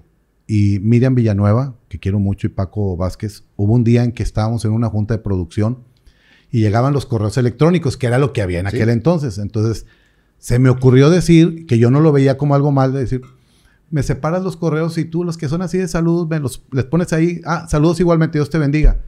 Y Fernando Nava, que era el que estaba ahí, volteó a ver a Miriam, volteó a ver a Paco, y Miriam, que ya ves que era de armas tomar, dijo, a ver, a ver, a ver, a ver. Aquí el padrecito es usted, no nosotros. Y la gente le está escribiendo a usted no a nosotros. Me dieron unos centones, Fer. Pero era porque la fama te hace sentir, o sea, sales ahí del canal y te están esperando para tomarte fotos o un autógrafo y dices, wow, o sea, soy el padre Juan. Y estás cumpliendo tu sueño artístico combinado con, con, lo religioso, entonces se está dando todo. Ando, ando del 100. Sí, o sea, la nube, pero como Cornelio Reina, me caí de la nube en que andaba. O sea, sí fue, el golpe fue fuerte, porque fue la ansiedad. Ahora, eh, tienes la fama, tienes eh, la iglesia llena, en donde quiera te quieren, te abren las puertas, sí te hacen como favores en el sentido de pasar al banco, preferencias que, que, se te dan. ¿Te sentías solo en algún momento? Y les quiero comentar que estas sillas de librero que están viendo en el programa de Fernando Lozano Presenta son nada más y nada menos que de chocolate muebles. Ellos tienen una gran variedad en salas, comedores, recámaras, mesas de centro, accesorios, tapetes y mucho más. A mí me encantan todos sus productos, ya que son la combinación perfecta entre calidad, buen diseño y precio justo. Así que no esperes más y tómale foto a la pantalla para seguirnos en nuestras redes sociales y puedas conocer los muebles de tus sueños en Chocolate Muebles. En estos tiempos nos hemos dado cuenta de la importancia de la limpieza en nuestro hogar y los espacios de trabajo. Por eso te quiero recomendar Pest Busters, especialistas en control de plagas y sanitización. Tenemos tecnología de última generación para erradicar plaga de termitas pre y post construcción, insectos rastreros y voladores, roedores, serpientes, plagas de jardín y todo tipo de soluciones para que tus espacios estén libres de plagas y de enfermedades. Estamos convencidos de que nuestro entorno no debe ser el más seguro. Y es por eso que te ofrecemos un servicio de protección con los mejores productos y los mejores métodos. Damos servicios en todas las áreas, en la industria, bodegas, comercios, residencias y fraccionamientos, restaurantes, escuelas, parques públicos, hospitales, gimnasios y dependencias de gobierno tenemos una promoción muy especial para ti. Así que al adquirir cualquier servicio de sanitización, recibe totalmente gratis un litro de gel antibacterial o un litro de desinfectante natural. Mándanos un WhatsApp al 81 81 81 01 88 o nos puedes contactar a través de las redes sociales que están apareciendo en la pantalla y también como Pest Busters México o a los números que aparecen en la pantalla. ¿Te sentías solo en algún momento? Nunca nunca me he sentido solo. A pesar de todas las situaciones, tengo mi grupo de amigos sacerdotes, te y mi familia, y siempre estamos en contacto. Con el que más estoy en contacto es con el padre Roberto. O sea, Roberto es mi mejor amigo. amigo. Sí, o sea, a veces nos hablamos dos veces al día, a veces todas las noches, oye, ¿qué estás haciendo? ¿Qué hiciste? Vente a cenar, vente a comer. O sea, con él abro mi corazón, como lo hago con algunos otros hermanos sacerdotes, pero el padre Santiago, el padre Gerardo, o sea, tengo quien me ubique, Fer. Y nunca me he sentido solo. Siempre me siento, es más, a veces digo, ay, ya no quiero que venga gente. O sea, así como que para poder estar un ratito de relax, que dices, disfrutar, porque a veces andar, cuando me fui con mis papás a Europa, que tuve la bendición en el año 2000, iba subiéndome al avión en España. Y tú sabes que los españoles son muy buena gente, pues tú tienes ascendencia española, muy mal hablados, entonces se me pegó lo mal hablado, iba yo muy enojado, diciendo algunas palabras sobre esdrújulas. Y en el avión Padre Juanjo, en Madrid. Y yo, hola, ¿cómo está? Entonces volteó mi papá y me dijo, ¿ves? Ay, canijo. O sea, porque pues tienes que, no, no por guardar una imagen, pero eres una persona que tienes que dar un buen testimonio. Y no por decir, no, no, pues es que ya no voy a salir porque si me ven, o sea, tampoco estoy de que me siento observado, de que todo el mundo me está viendo. Sí hubo un momento en que sí, en que llegaba así como que decía, no me han visto, así como que. Así como que, pues, véanme. Desde aquí llegó el padre, así como que aplauso, ¿verdad? Pero te das cuenta que eso no es todo. Yo, yo se lo digo a los padres jóvenes. Es muy normal que cuando uno está jovencito, recién ordenado, juguetito nuevo, ¿dónde te pongo? Y así me sentía yo cuando salí en la tele. Y más, Fer, porque me tocó ser el primer sacerdote en el país en tener así un programa en televisión abierta. Porque hacía muchos años aquí en Monterrey había un padre en la época de don Mario Quintanilla y todo, que tenía un segmentito y bueno, tu papá invitaba padres y todo ahí en los programas. Pero no ser el conductor, del programa. Exacto, entonces sí afecta. Y después del trancazo, te digo, cuando me dio la, ansiedad, ahí entendí muchas cosas. De que no debía creerme, sino simplemente hacer las cosas. Y ahí fue cuando empecé a disfrutar más hablando derecho. Porque hubo un momento en que también ya iba a renunciar hablando derecho. O sea, fui, fui así, ya iba con Eugenio. estrella. Ah, claro, de que sabes qué, no me están cumpliendo lo que yo digo porque es que qué chiflazón, porque, porque nos iban a cambiar a las 11 de la noche. De por si éramos a las 10. Pero gracias a mi compadre Oscar Burgos, que quería el horario de las 10 porque tenía muchos, digo, pues es la verdad.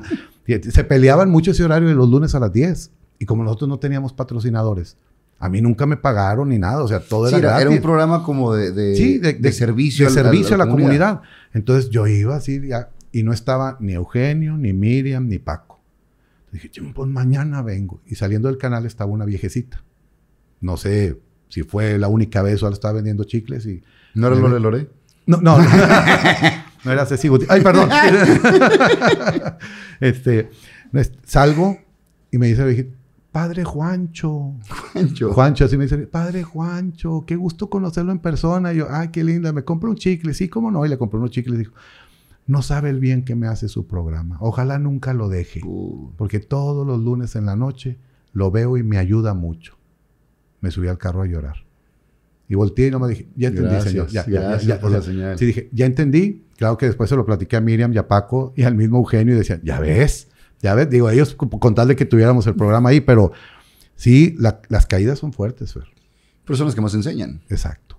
Y aprender a ser muy prudente a la hora de hablar, porque sabes que después te pueden tergiversar las cosas Totalmente. y pueden decir que tú dijiste algo que no dijiste. Antes, pues cualquier declaración, el La de contexto. Sigo siendo el vocero de la arquidiócesis. He aprendido a cuidar muchas cosas.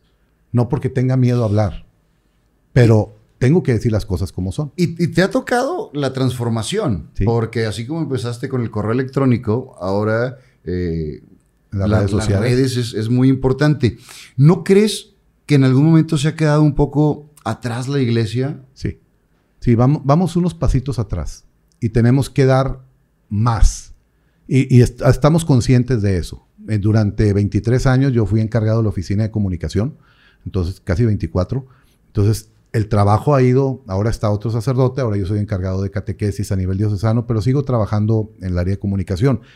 Y hay muchos padres jóvenes porque yo sé que es la época de ellos. Yo no uso TikTok ni nada de eso, pero ellos lo pueden hacer.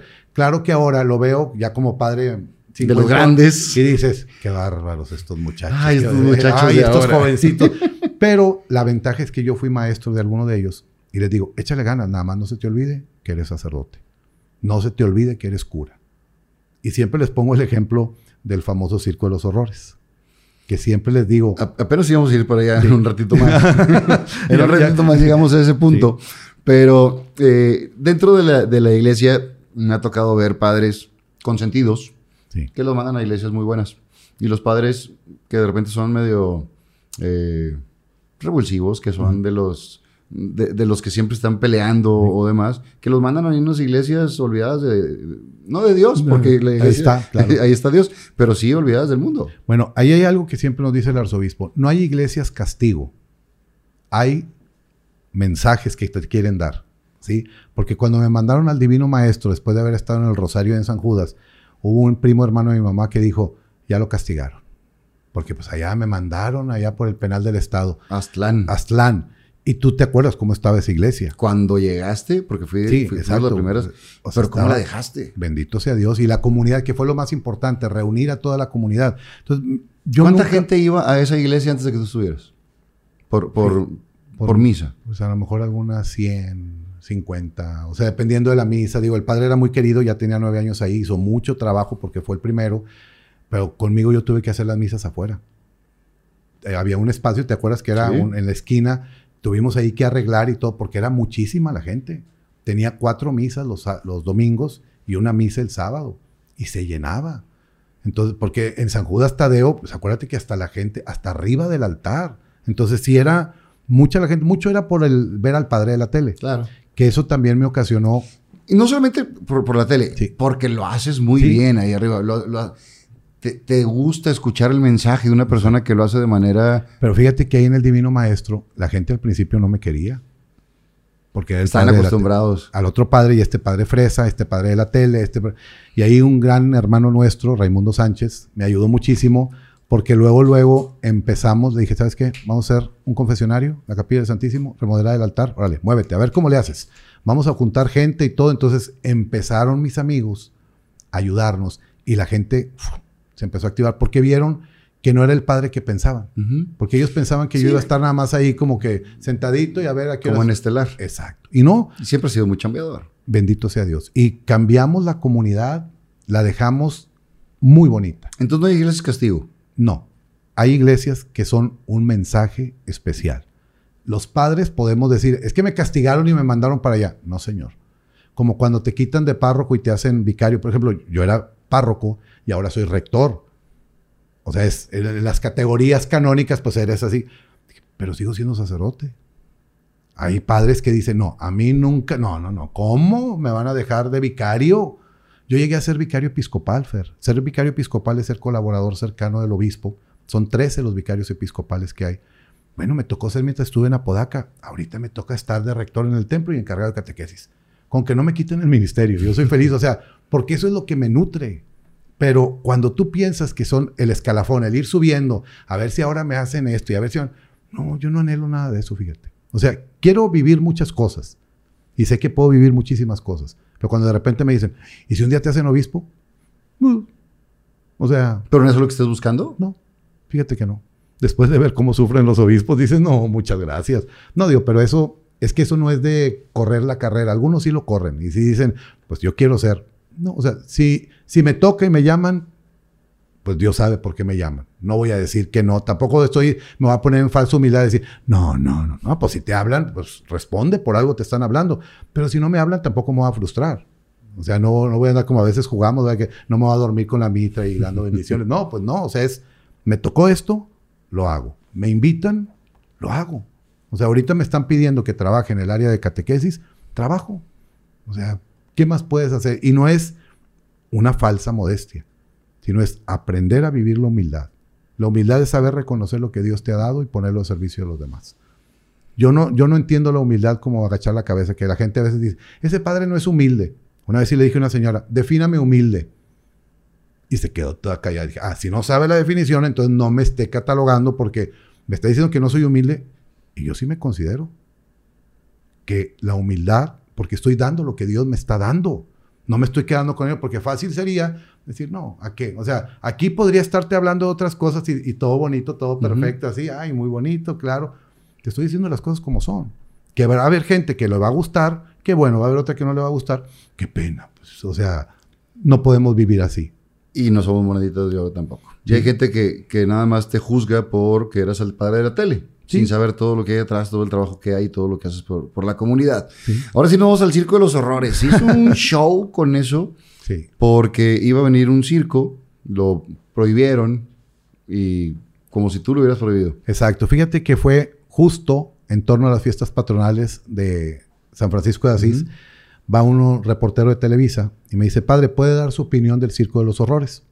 Yo ya había visto la publicidad, me habían invitado a ir al circo, Fer. O sea, mis amigos dijeron, ¿qué onda? Vamos. Les dije, pues, dije, no me llama tanto la atención un circo así. Le dije, pero pues sí se puede, ya sabes que andamos el tingo al tango, es artístico, ¿verdad? Entonces, las preguntas que me hicieron fueron muy claras. ¿Qué piensa usted de la gente que va a esos espectáculos? Dije, mira, ese tipo de espectáculos, en algunas mentes, los perturba, los hace que se queden así. ¿Por qué? Porque me ha tocado platicar con muchas personas que haber visto la película El Aro, ya sienten que se les metió el demonio, ya sienten que andan... Entonces, lo dije en base a mi experiencia de confesor y de director espiritual que hay gente que ve monos por donde quiera. Entonces dije, si van a ver un espectáculo que se llama El Circo de los Horrores, pues que vayan mayores de edad y que vayan asumiendo las consecuencias. Desafortunadamente, o sea, cuando me hicieron la entrevista, todavía no habían cerrado el circo.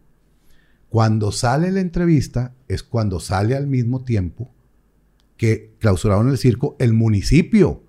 Yo estaba en Apodaca, lo clausuró el, el municipio de Monterrey. Los dueños del circo, los directivos, fueron antes a hablar con el canciller de la curia para decirle, mire, este es el espectáculo. Y el canciller le dijo, nosotros como iglesia no tenemos por qué meternos. O sea, yo en ningún momento dije, ese circo se tiene que cerrar, hice una campaña o algo. La gente fantasea mucho. Y sí me dio mucho coraje porque quieres aclararle todo a todos. Pero ahí me ayudó mucho Alejandro Puyol a decir, tranquilo, padre. O sea, deja, porque empezaron los memes y me empezaron a sacar, ay, sí, que pintándome las uñas y... No, me empezaron a decir, Fer. ¿Y te afectan esos memes y esas cosas o no? No, los memes me dan risa. O sea, digo, ay, qué padre que se fijen en mí para hacer un meme. O sea, ah, sé que es, es como los chistecitos que sacan o algo, porque anda uno circulando ahí de, eso es pecado y que no sé qué. O sea, o buenos días pecadores que me sacaron otro. Lo que sí me da coraje es que haya gente tan necia que no escuche. Porque esta, esta, esta situación, o sea, me lo adjudicaron a mí. Sí, como si tú tuvieras el si- poder de cerrarlo. Exacto, que si yo tuviera esos poderes, ya hubiera cerrado muchísimas cosas.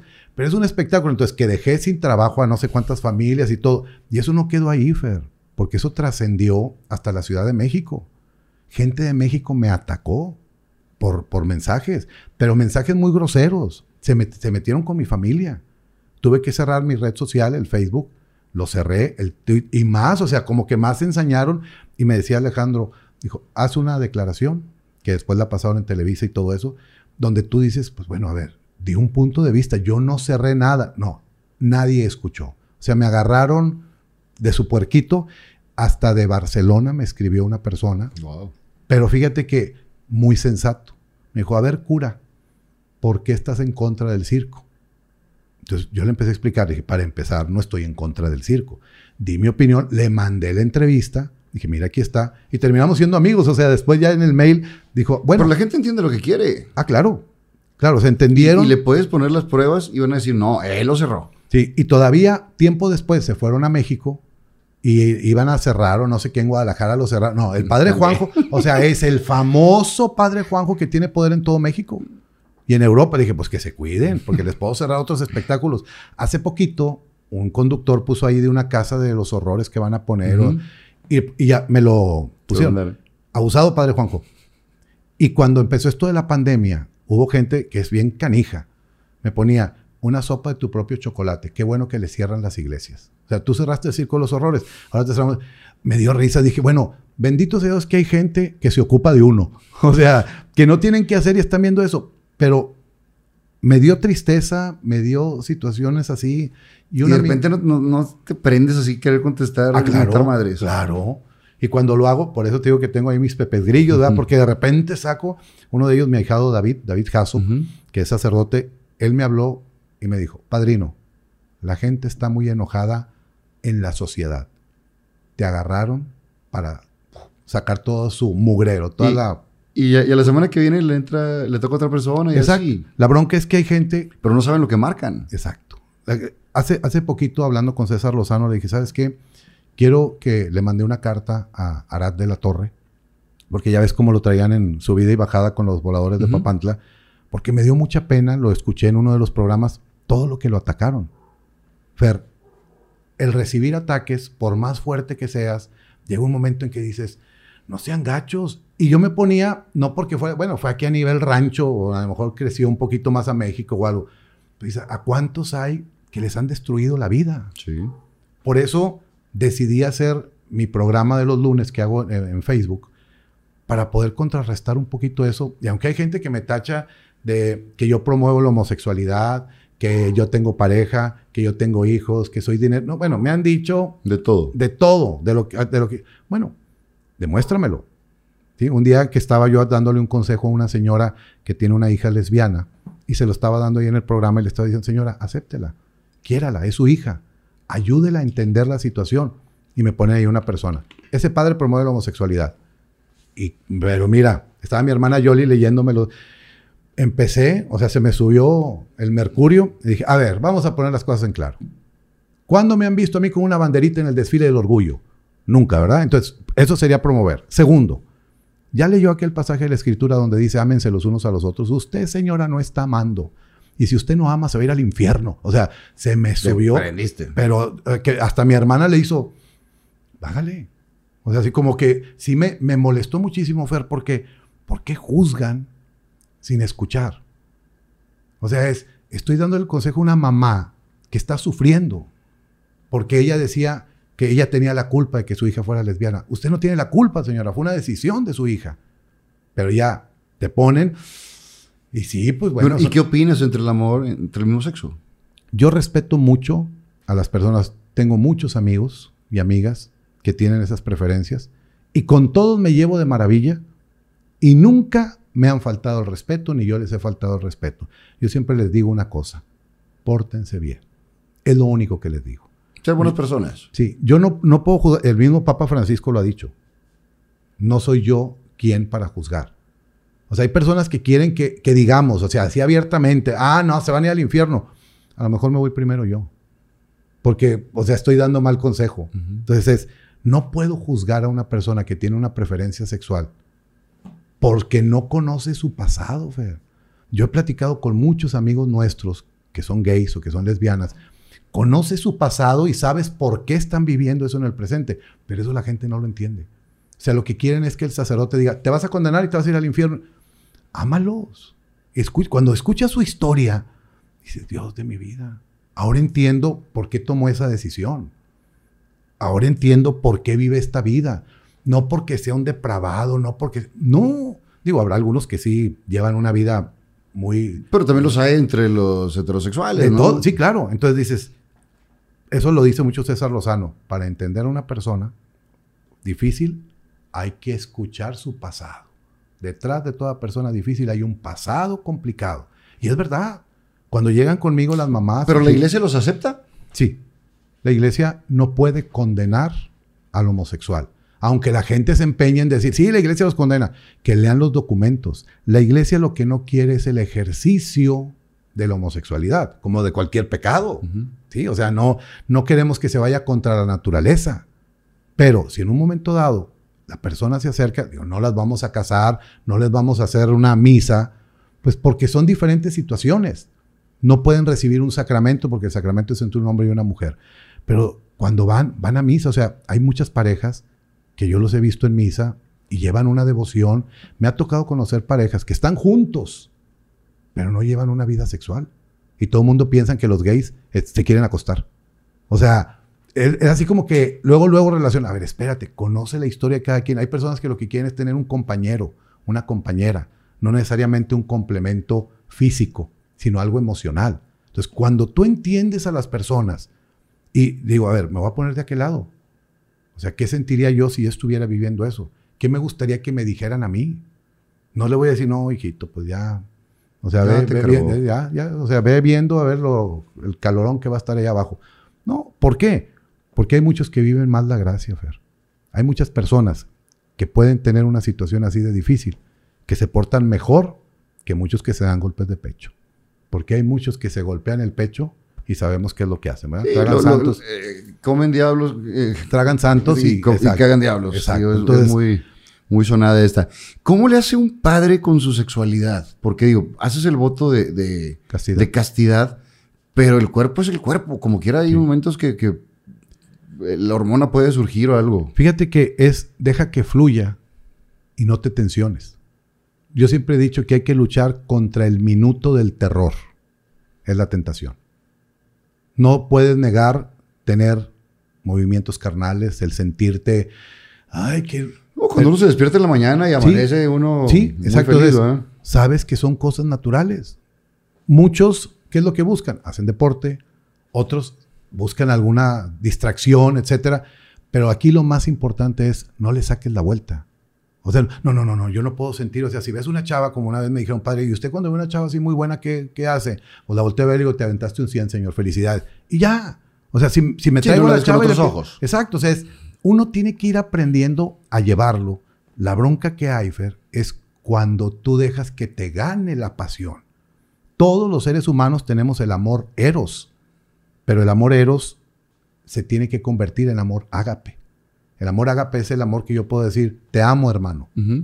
Y ahí es el amor ágape. El amor eros va a ser, vámonos a la cama. A ver, espérate. No necesito yo la cama para poder amar a una persona. Entonces, no todo el mundo piensa así y piensan que nos están castrando.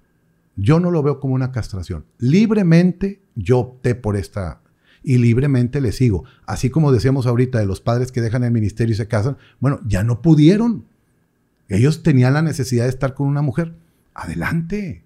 O sea, tal vez haya haber algún momento en que se acepte el, sacerdocio de, los casados. Ahora hay con los casados. Puede darse. Ahorita en esta época no va a ser así.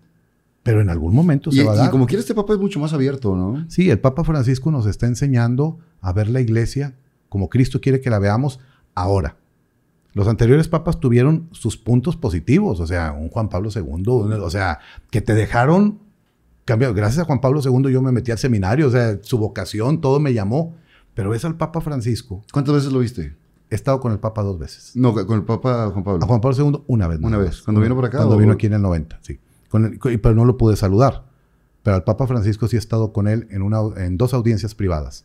Una en mayo y otra en noviembre. Fue una experiencia de ver a un señor que te está viendo así como ahorita nosotros, a los ojos, Directo. y te escucha. O sea, decirle, vengo de... La primera vez era así como que temblando a nombre de todos los padres de Monterrey, lo queremos mucho y, y que Dios lo bendiga y así como que, no sabes que ya la segunda vez pues ya iba con un speech más preparadito, pero es, te das cuenta que... ¿Impone? Fíjate que no. Imponía más Juan Pablo II. Juan Pablo II, cuando lo vi, me quedé mudo. Al Papa Francisco, cuando lo vi, me dio mucha ternura. O sea, se me hizo como, como un abuelito. O sea, a lo mejor a algunas personas sí les impone, pero es como, como así como ancianito, como un, un- un buen, un buen abuelo, que, igual que el Papa Benedicto. Al Papa Benedicto también tuve la fortuna de tenerlo así. Al Papa Benedicto yo decía, ay, es que este Papa, como mucha gente, ay, es que este Papa. Cuando lo conocí y lo vi a los ojos, Fer, ahí me tumbó. La ternura, porque iba pasando en la misa, estábamos en la orilla de los padres, y lo primero que te dicen, estate, compórtate, pero pues tú sabes cómo somos nosotros, ¿verdad? Y me- un padre me picó. Dijo, ¿a que no le gritas viva México? ¿A que sí? No. Yo, "No, por, por favor, jugando, ¿cuántos euros le Pasa el Papa y le grito, ¡México! Y voltea y me ve y me da la bendición. Entonces estaba el otro padre que me, que y me el otro picó. padre le dijo, y el América dijo que llega. Oye, no, el, otro padre volteó y dijo, ay, nos volteó a ver. Le dijo, "Ch, ey, A me mí, volteó a a ver. O sea, yo fui el que grité. yo fui el que grité. Pero el ver sus ojos y la ternura que él, que él expresa, el Papa Benedicto es una ternura total. El Papa Francisco nos, es cercano. O sea, como que cuando lo vi, Sí, se ve raza, ¿no? sentí que lo conocía desde hace mucho.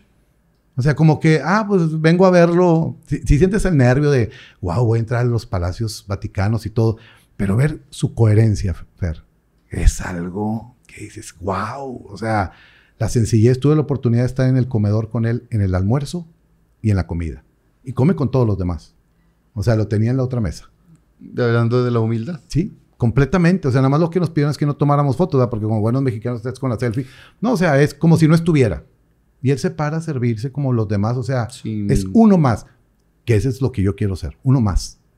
No ser alguien que así como que, ah, donde pasas y todo. Sabes que vas a llamar la atención. Sí, claro. Y el ego humano nos hace sentir, digo que, pues mira, ya vol- pas- o sea, voy pasando, volteen. Pero no te das cuenta y dices, pues así como yo van a pasar muchos. Eso me lo dijo Daniel, el esposo de María Julia. Digo, si algún día, Osito. osito, digo, si algún día tú te mueres, padre, o te enfermas, ¿qué va a pasar? Dije, no, pues mandan otro padre. Ah, ok. Y digo que, pum, si es cierto. Sí, claro. O sea, es la verdad. No soy eterno, por eso tengo que disfrutar cada día. Y, y que finalmente, como lo han dicho en las televisoras, lo importante es la televisora, no el, el conductor. Igual acá, la iglesia es la importante, ¿no? Exacto. Porque es la que perdura, Fer. Es la que perdura para siempre. O sea, nosotros vamos ¿Se está y venimos- modernizando? Sí. Gracias a Dios. Vamos a paso. Estamos por vivir un proceso que se llama proceso sinodal. O sea, es proceso de escucha. Algo que se va a dar y va a causar una revolución. Donde se va a implementar más el papel de la mujer. Que hay muchos que todavía están, no, no, que no entren las mujeres. que no". Se tiene que dar. O sea, nunca van a poder acceder al sacerdocio porque es parte de un ministerio, etcétera, etcétera. Pero, digo, pero cada quien tiene su rol. O sea, hay que ir rompiendo los estereotipos que hay. Porque finalmente son miles de años. y- Exacto. Y, Y es que acuérdate que nosotros- todo. Venimos de una cultura judía. El judío es el machismo. O sea, es el hombre nada más. La mujer no tenía tanta entrada. Jesús viene y cambia completamente todo. Entonces, claro que fue revolución allá y sigue siendo revolución hoy. O sea, cuando el Papa Francisco dice que hay ministerios que pueden recibir las mujeres que antes eran exclusivos de hombres, hay varios que se paran de pestañas. O sea, todavía hay gente que así como que, ay, este Papa no es el verdadero. Es el verdadero. ¿Qué haría Jesús? Eso me lo dijo Gilberto Marcos cuando me propuso el programa. Dijo, ¿qué haría Jesús, padre? Dije, pues si Jesús viviera ahorita aquí, tendría su programa de televisión. No, su canal de televisión. Así como lo tienen los pastores en otras partes. Pero es, hay que ver lo que se tiene que ver, Fer. O sea, yo digo, la vida la tenemos que ver en el presente, no anclados en el pasado. Porque siempre estamos pensando en, no, ¿te acuerdas cuando saliste en tu primera obra de teatro? Y te acuerdas cuando, güey, perdón. O sea, eso ya pasó. Eso ya pasó hace mucho. Sí. Qué padre. aquí o para sea, adelante. Exacto. O sea, es, hay que ir viendo qué le toca ahora a Fernando, qué le toca ahora a Juanjo. O sea, ahora me toca hacer esto. Esta nueva experiencia que estamos viviendo en tu nuevo programa, pues es también algo que dices, pues lo, lo voy a vivir. Porque no, pues es que yo no, no, es que ya no estoy acá, o porque ya no estás en la tele, o porque ya no estás acá. Pues es darle vuelta, darle vuelta a las cosas. A mí cuando me dicen, padre, ¿por qué ya no tiene el programa? Porque siento que ahorita no es momento, Fer. Hay momento para todo. O sea, así cuando me salí, el momento de ahorita, pues siento que son las redes, el Facebook. Ahí estoy. El día de mañana a lo mejor va a venir otra red social y a lo mejor ya el padre se va a dedicar nada más a hacer misa y se acabó, ¿verdad? O sea, Eh, ¿Tienen dinero los padres? Y bueno, quiero decirles que hoy no solo presentamos grandes invitados, sino también grandes promociones. Así que si envían un mensaje a las redes sociales de Chocolate Muebles diciendo que los viste en Fernando Lozano Presenta, te van a dar un código de descuento único para hacerlo válido en cualquiera de sus tres sucursales, Ruiz Cortines, Cumbres y Los Cabazos. Así que no dejes pasar esta gran oportunidad. Síguelos en las redes sociales y ya lo sabes, si buscas diseño y calidad a precio justo, solo lo encuentras en Chocolate Muebles. ¿Tienen dinero los padres? no, no el que necesitamos. Nos pagan sueldo mínimo. O sea, tienen un sueldo. Sí, tenemos el sueldo, o sea, podemos ganar no más de tres salarios mínimos.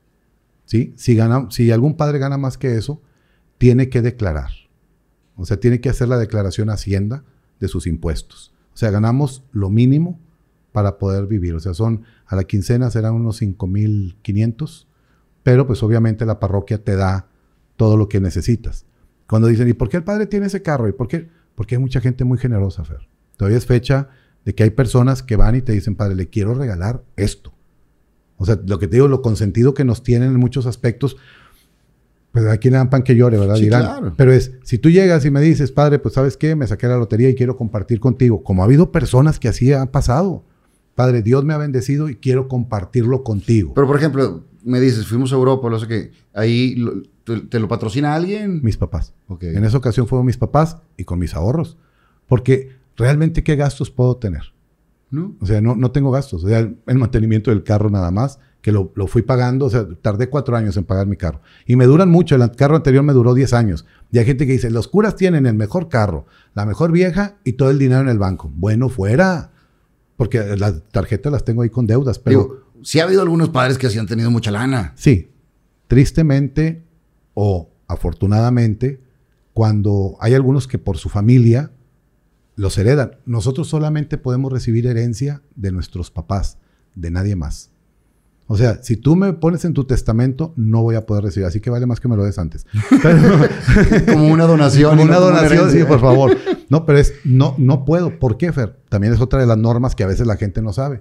Imagínate ir al hospital, se está muriendo doña fulanita de tal, de esos apellidos de cuatro letras. Entonces tú vas y le dices, ay, yo estoy bien pobrecito, le firma aquí. Entonces, ¿no? Porque Por el poder que pueden tener. hubo abusos en el pasado. Claro. Entonces, ¿sabes qué? Tus papás son los únicos que te pueden heredar. Si alguien te da en vida, ah, bueno, en vida recibes todo lo que quieras y lo que se necesite. Pero eso, la gente piensa que recibimos millones y cosas y todo. Algunos padres que han hecho su vida de alguna otra forma, algunos que tienen negocios por su familia o por ellos mismos. Pero ahí, como decía el cardenal Robles, cuando un sacerdote anda en otra cosa que no es un ministerio, pues que mejor deje el ministerio, porque si no te llena, es como si yo me pusiera a producir programas porque yo quiero hacer, pues no es lo mío, o sea, tal vez haga un programa, pero que sea otro el productor, yo no, yo voy a dar la cara.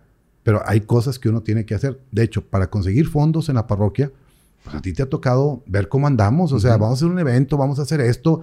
Hay gente que llegas y le dices, oye, me echas la mano. Y a veces sin decirlo, yo confío mucho en la providencia. Sé que Dios no me va a abandonar. Y me lo, te lo puedo firmar donde quieras. Nunca me ha faltado nada. Ya ha habido días en que no traigo dinero en la cartera, pero no me falta comida y no me falta dónde dormir. Tengo mi casa, sí, pero es no traigo dinero en la cartera y de repente te invitan a cenar. No es de que yo, te, Fer, me invitas a cenar. No. Yo, yo sé que Te tengo la te- confianza sí, pero de te- hablarte, pero pues no, cae. O sea, es, a veces eso tiene que pasar. Pero como somos tan humanos, dicen, no, no, no, yo tengo que tener mi guardadito y mi seguro de gastos médicos y todo. ¿Para qué? Como le digo a mis sobrinas, ni esperen herencia. No, para O que sea, sepan. Sí, o sea, ahorita lo que les puedo dar, si se los puedo dar, se los doy. Trato de, de- de arroparlas mucho, pero en lo económico no puedo. Aunque la gente diga que vivo en la colonia del Valle, no es cierto. Tengo tres casas. No, nada. ¿Dónde vive el padre? en el centro de Monterrey, ahí en la misma iglesia. En- en- Yo siempre he vivido en, en tu iglesia. En mi iglesia, siempre. De hecho, en, esta, en este templo que me dieron ahora, había la opción de irme a una casa que es de la, la arquidiócesis en el obispado. Y dije, no, ¿por qué voy a vivir tan lejos teniendo casa aquí atrás? Y es que la casa está chiquita. O sea, es nada más un departamentito para el padre. Punto. Entonces, ¿para qué irme a una casa que ya ahora se está usando para apoyar a situaciones en la arquidiócesis? Pero digo, yo siempre he querido vivir en mi iglesia. No me gusta, ni con la casa de mis papás. No. Y cuando me iba a quedar, era para dos, tres días de vacaciones, una cosa. Pero yo vivo en la parroquia donde estoy. No me gusta andar fuera. Hace rato platicábamos eh, que te tocó hacer la, la despedida de mi padre y también la de mi mamá, eh, a las dos. Y siempre platicaste con la familia, siempre nos dijiste cosas eh, del consuelo, de que ella está descansando, todo esto. ¿Cómo lo vives tú cuando te pasa? Porque no es lo mismo que tú me des unas palabras de aliento a mí, de ser fuerte. Pero llega un momento en que pierdes a tu madre, que es una figura importantísima en tu vida. ¿Esas palabras tuvieron la congruencia? Ha sido el día más difícil de mi vida, el 27 de diciembre del 2020. Me cambió la vida y empecé a ser hombre, Fer, porque yo era un niño. Murió mi mamá y comprendí muchas cosas que nunca había comprendido. Sobre todo el sentirte huérfano, el saber que ya no va a estar la que me hablaba todos los días a las 11 de la noche, la que me chiqueaba, la que era su niño, la mamá. Y esas palabras de tienes que empezar a ser hombre me las dijo otro padre. Dijo, cuando se muere la mamá uno empieza a madurar. Y sí, porque mi mamá, sin menospreciar el trabajo de mi padre, pero yo siempre fui muy pegado a mi mamá. Y lo que dices, tuve que muchas palabras aplicarlas. He consolado a mucha gente, pero yo no encontraba palabras de consuelo tuve la bendición de poder despedirme de mi mamá sin saber que me estaba despidiendo. El 27, domingo, Día de la Sagrada Familia, mamá se había puesto un poquito mala la noche de Navidad, de Nochebuena, un dolor en el pecho, pero pues como siempre tenía hernia y tal y todo eso. Y el domingo en la mañana, un día antes había ido con el cardiólogo y le dijeron no tiene nada, el gastroenterólogo no tiene nada y bueno. Me habla mi hermana y me dice, mamá se puso mala. ¿A dónde la llevamos? Le dije, pues al universitario. Mis papás tienen seguro social, pero dije, no, ahí está todo lleno de COVID. Hablé con Misada para que hablara con Chuy, su hermano, y yo le agradezco mucho a Chuy Mohamed el apoyo, porque pues también para entrar a universitario son protocolos. Recibieron a mi madre y le iban a hacer, más de dicho, le hicieron un cateterismo, pero se lo pusieron por aquí. Y antes de que entrara, Fer, mi hermana Yoli, 12.27 del mediodía, suena mi teléfono, veo que es mi hermana, le digo, ¿qué pasó? Dijo, no, van a hacerle un estudio a mamá. Este, dale la bendición. Entonces le hablé, mami, no te mortifiques. Ya mira, el doctor Mohamed movió, o sea, tienes a los mejores doctores que hay en México. O sea, yo eh, como hijo, tú sabes que quieres todo. Le dije, mami, te amo. Y le di la bendición por teléfono. Y ella también me dijo, yo también te amo. Y se le cortó la voz, porque pues, mi mamá siempre fue muy chillona y de eso lo heredé de ella. Y fue la última vez que hablé con ella.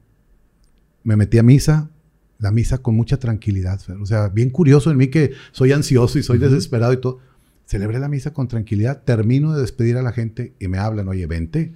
Salió la doctora y dijo, la señora tiene sus arterias comprometidas. Cuando iba rumbo al hospital, iba pensando todo. Hablé con algunos padres, toda la avenida Cuauhtémoc y todo se me hizo Eterno. infinito llegar al universitario. Hablé con algunos padres llorando, le dije, es que a mami le dio un infarto, por favor recen por ella. No, no va a pasar nada, tu mamá es muy fuerte y todo. Y cuando iba llegando al cruce de Cuauhtémoc y Colón, llega la, la llamada de Misada, Misada Mohamed, y me empieza a decir, papacito, no te mortifiques, mamita está muy bien, está atendida y todo eso, hasta me empieza a animar. Entonces ya, pues yo iba llegando al hospital, pero así de que todo está bien. Ya después Misada me dijo, dijo, es que te hablé para que nadie más te hablara. Porque Misada ya sabía, Chuy ya le había avisado que, que había fallecido mi mamá. Chuy estaba cada cinco minutos reportando la situación ahí, entonces llegar al hospital y llegar yo todavía con la esperanza de ver a mi mami. ¿Y, quién te avisa? Yoli, mi hermana. Llego, está papá, Yoli y mi sobrina, que es enfermera, y mi otro sobrino. Y yo llego así como que, ¿qué pasó? ¿Cómo va todo? Y la frase de Yoli fue nada más, ya se fue. No, Fer, para mí fue el... Ahorita lo puedo decir un poquito más tranquilo, pero se me fue la sangre a los talones y lo único que grité fue, gracias mamá por todo lo que me diste. Gracias Dios mío por la madre que me diste. No le reclamé a Dios, porque me, sería injusto reclamarle a Dios. Yo nomás dije, gracias mamá. Me abracé a mi papá y mi papá nos empezó a decir, lloren, lloren, desahóguense. Empecé a llorar y mis gritos eran de, gracias, gracias. O sea, nunca es, ¿por qué? Te quiero ver o algo. Le acababa de decir que la amaba, Fer. O sea, fue así como que un, gracias Señor porque me dijiste y me preparaste para este fregazo tan fuerte. Luego se me doblaron las piernas y me senté.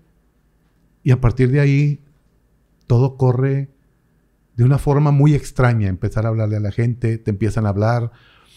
No sabes qué pasa, Fer. O sea, yo no había comido ese día, siendo que si no como a las 2 de la tarde ya empiezo a morder gente. Mamá murió un poquito antes de las 3 y nos dio una oportunidad de entrar a verla para despedirnos de ella y yo no lo podía creer. O sea, decía, no, no. no. O sea, imagínate como sacerdote a tantos que les he dado la absolución y dar la absolución a mi mamá. O sea, la última oración de recomendación del alma, la bendición papal. Nada más me puse de rodillas enseguida en la camilla donde estaba. Muy lindos en el hospital nos dejaron estar solos. Le di la absolución y le di un beso en la frente. Todavía estaba calientita. Dije, no puede ser. O sea, es que esto que estoy viviendo, o sea, me quería pellizcar. Dije, no, no, no puede ser. Entonces dije, papá. Mi papá lo único que vi es, le dice gracias y le da un beso largo en la boca. Y se, o sea, un beso de despedida. Y mi hermana Yoli y todo, o sea, digo, ¿qué sigue? ¿Qué hago? O sea, se me, se me nubló todo. O sea, la, la fuerte ahí fue mi hermana Yoli. Siendo que todos pensaban que iba a ser el padre. Pero yo había pensado mucho en ese momento, Fer. Decía, ¿qué va a pasar cuando mami se vaya? Pero nunca pensé que fuera a ser así. Pero yo le agradezco a Dios porque ahí, cuando salió el doctor, dije, nada más dígame una cosa. Mi mamá no sufrió, ¿verdad? Dijo, su mamá se fue dormida. Su corazón estaba ya muy grande y las arterias ya, o sea, le habían puesto unos ester, entró en paro y cuando entró en paro ya no volvió. O sea, le estuvieron haciendo resucitación y todo y ya no volvió. Dijo, su mamá se fue Tranquila. tranquila. Y entonces eso fue para mí muy, muy, muy fuerte, muy benéfico. O sea, decir, mami no sufrió porque ella fue una santa. Imagínate, Fer, tener que predicar en la misa. En tantas misas que había predicado, yo cuando se fue tu mamá, que te pude dar consuelo, pero ahora ser yo el que necesitaba el consuelo, tener que consolar a los demás. Yo le pedí al obispo, a Monseñor Oscar, que estaba presidiendo, dije, si me quiebro, me ayuda. Y él me dio una palmada, dijo, no te vas a quebrar. Si tú me preguntas qué fue lo que dije ese día, Fer, No sabes. no sé. Lo único que me acuerdo fue cómo inicié la predicación. Proclama mi alma la grandeza del Señor. Y a partir de ahí, o sea, varios padres me dijeron, ¿cómo le hiciste, cabrón? O sea, al final aplaudieron en la homilía. Termino de predicar y la gente se puso a aplaudir. Digo, yo sé que el aplauso era para mi mamá, pero yo dije, ¿qué hice? O sea, sentía todo aquí.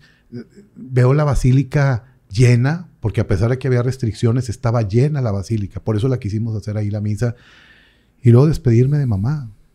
Llegó mariachi, papá y yo le cantamos. O sea, los hermanos, mis hermanas y yo nos pusimos a cantar de Amor Eterno, que pues a mí no me gusta mucho esa canción, ¿verdad? Pero, y luego cari- eh, Hermoso Cariño.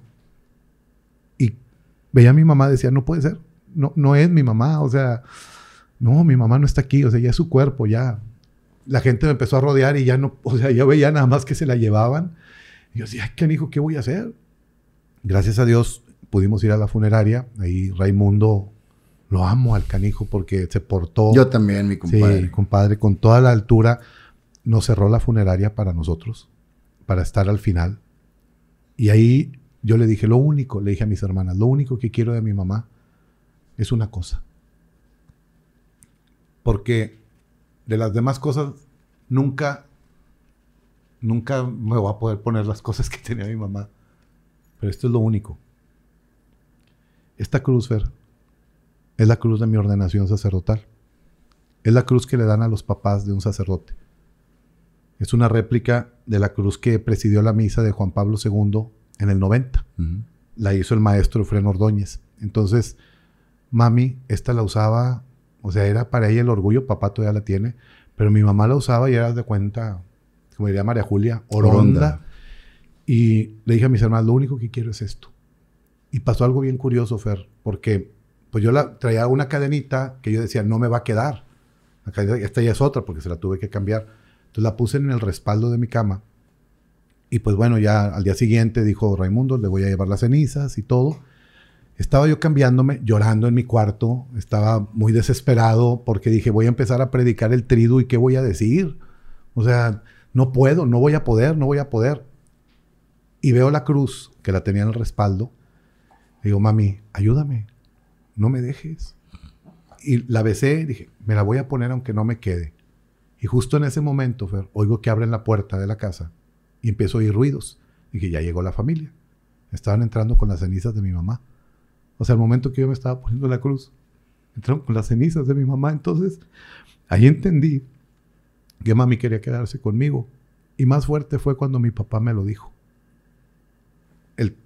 vivimos el año nuevo, imagínate, con mamá, porque hasta el día 2 la fuimos a dejar al Sagrado Corazón, porque se atravesaron las fiestas de fin de año y como quiera festejamos, o sea, junté a toda la familia ahí en San Luis Gonzaga, hicimos la cena, todo, las cenizas en un altarcito, la oración que siempre hacemos a medianoche, y mi hermana Yoli me dice, ¿me das permiso de llevarme una noche a mamá a la casa? Dije, manita, pues es de los tres, no nada más mía, o sea, sí, llévatela. Y papá va a la casa de Yoli y le dice, ¿por qué tienes a tu mamá aquí? Ah, es que Juanjo me dijo que me la trajera por hoy. Tu mamá quería quedarse con Juanjo. Ellos ahora en la pandemia, Fer, ya habían platicado. Y papá, pues tú lo conoces, ¿verdad? que dijo, oye vieja, ¿y si yo me muero, te vuelves a casar o qué? Y mamá le dijo, no, si tú te mueres, yo me voy con Juanjo. Y pues se vino conmigo. Se quedó conmigo para, para siempre. O sea, esta medalla es, la mandé grabar ya poniéndole el nombre y la fecha del 27 de diciembre, que es, yo les digo a todos, es el día que mami nació al cielo. O sea, no me gusta decir que se murió, sino es el día que nació al cielo, que se fue a vivir, a celebrar la Navidad, el Año Nuevo y, y ay, hijo, o sea, predicar las misas de mi madre. No sé de dónde salen las palabras. Bueno, sí sé, es el Espíritu Santo. Pero a lo mejor te puedo decir y acordarme de lo que dije en la misa de tu mamá cuando los puse a cantar, el amor de Dios es maravilloso, porque siempre bromeábamos ahí con tu mamá, eso. Y en la misa de mi mamá no me puedo acordar de muchas. He visto el video. Para, para Pero no, no, estabas como en la dimensión desconocida en ese momento. Totalmente. Totalmente. ¿Ha sido el día más triste de tu vida? Sí. El día que me cambió. Puedo decir un antes y un después. O sea, así como el día más feliz es el día de mi ordenación el día más triste humanamente hablando es el 27 de diciembre, que es el... Para mí el número 27 es muy significativo, fíjate. O sea, el número 27 tiene mucho que ver en mi vida, porque lo tengo así desde el seminario como una fecha especial, el 27. La hora que me llamó mi hermana eran las 12.27. Mi mami muere el 27 del día 12, del mes 12. O sea, todo fue así como que digo, que nos gusta a veces hacer relación de las cosas y he tenido la dicha de poder soñarla. Yo no le digo que venga porque digo, mami, tú estás en el cielo y ahí quédate. Pero a mí antes me daba miedo los muertos, ver. Por eso te digo que me cambió la vida. O sea, yo podía ver los difuntos y todo, pero que tener cenizas o tener, no, no, no. O sea, pero ese día que murió mi mamá, mi hermana Yoli dijo que se vaya a vivir alguien contigo, que se vaya a dormir alguien. El, este, eh, Carlitos, Carlos, el novio de mi sobrina Maffer, dijo, tío, si quieres yo me voy a quedar. Y dije, no, no, no, no, no que yo vivo solo y tengo que vivir esto solo, porque tengo que vivir mi duelo. Esa fue la noche que he dormido mejor. En toda, o sea, me sentí, mamá estaba tendida allá en la funeraria, pero me sentí como que me abrazó cuando estaba chiquito. O sea, dormí y me despierto como si hubiera dormido 20 horas, o sea, así como todo, ya ves que siempre nos levantamos todos fregados y todo.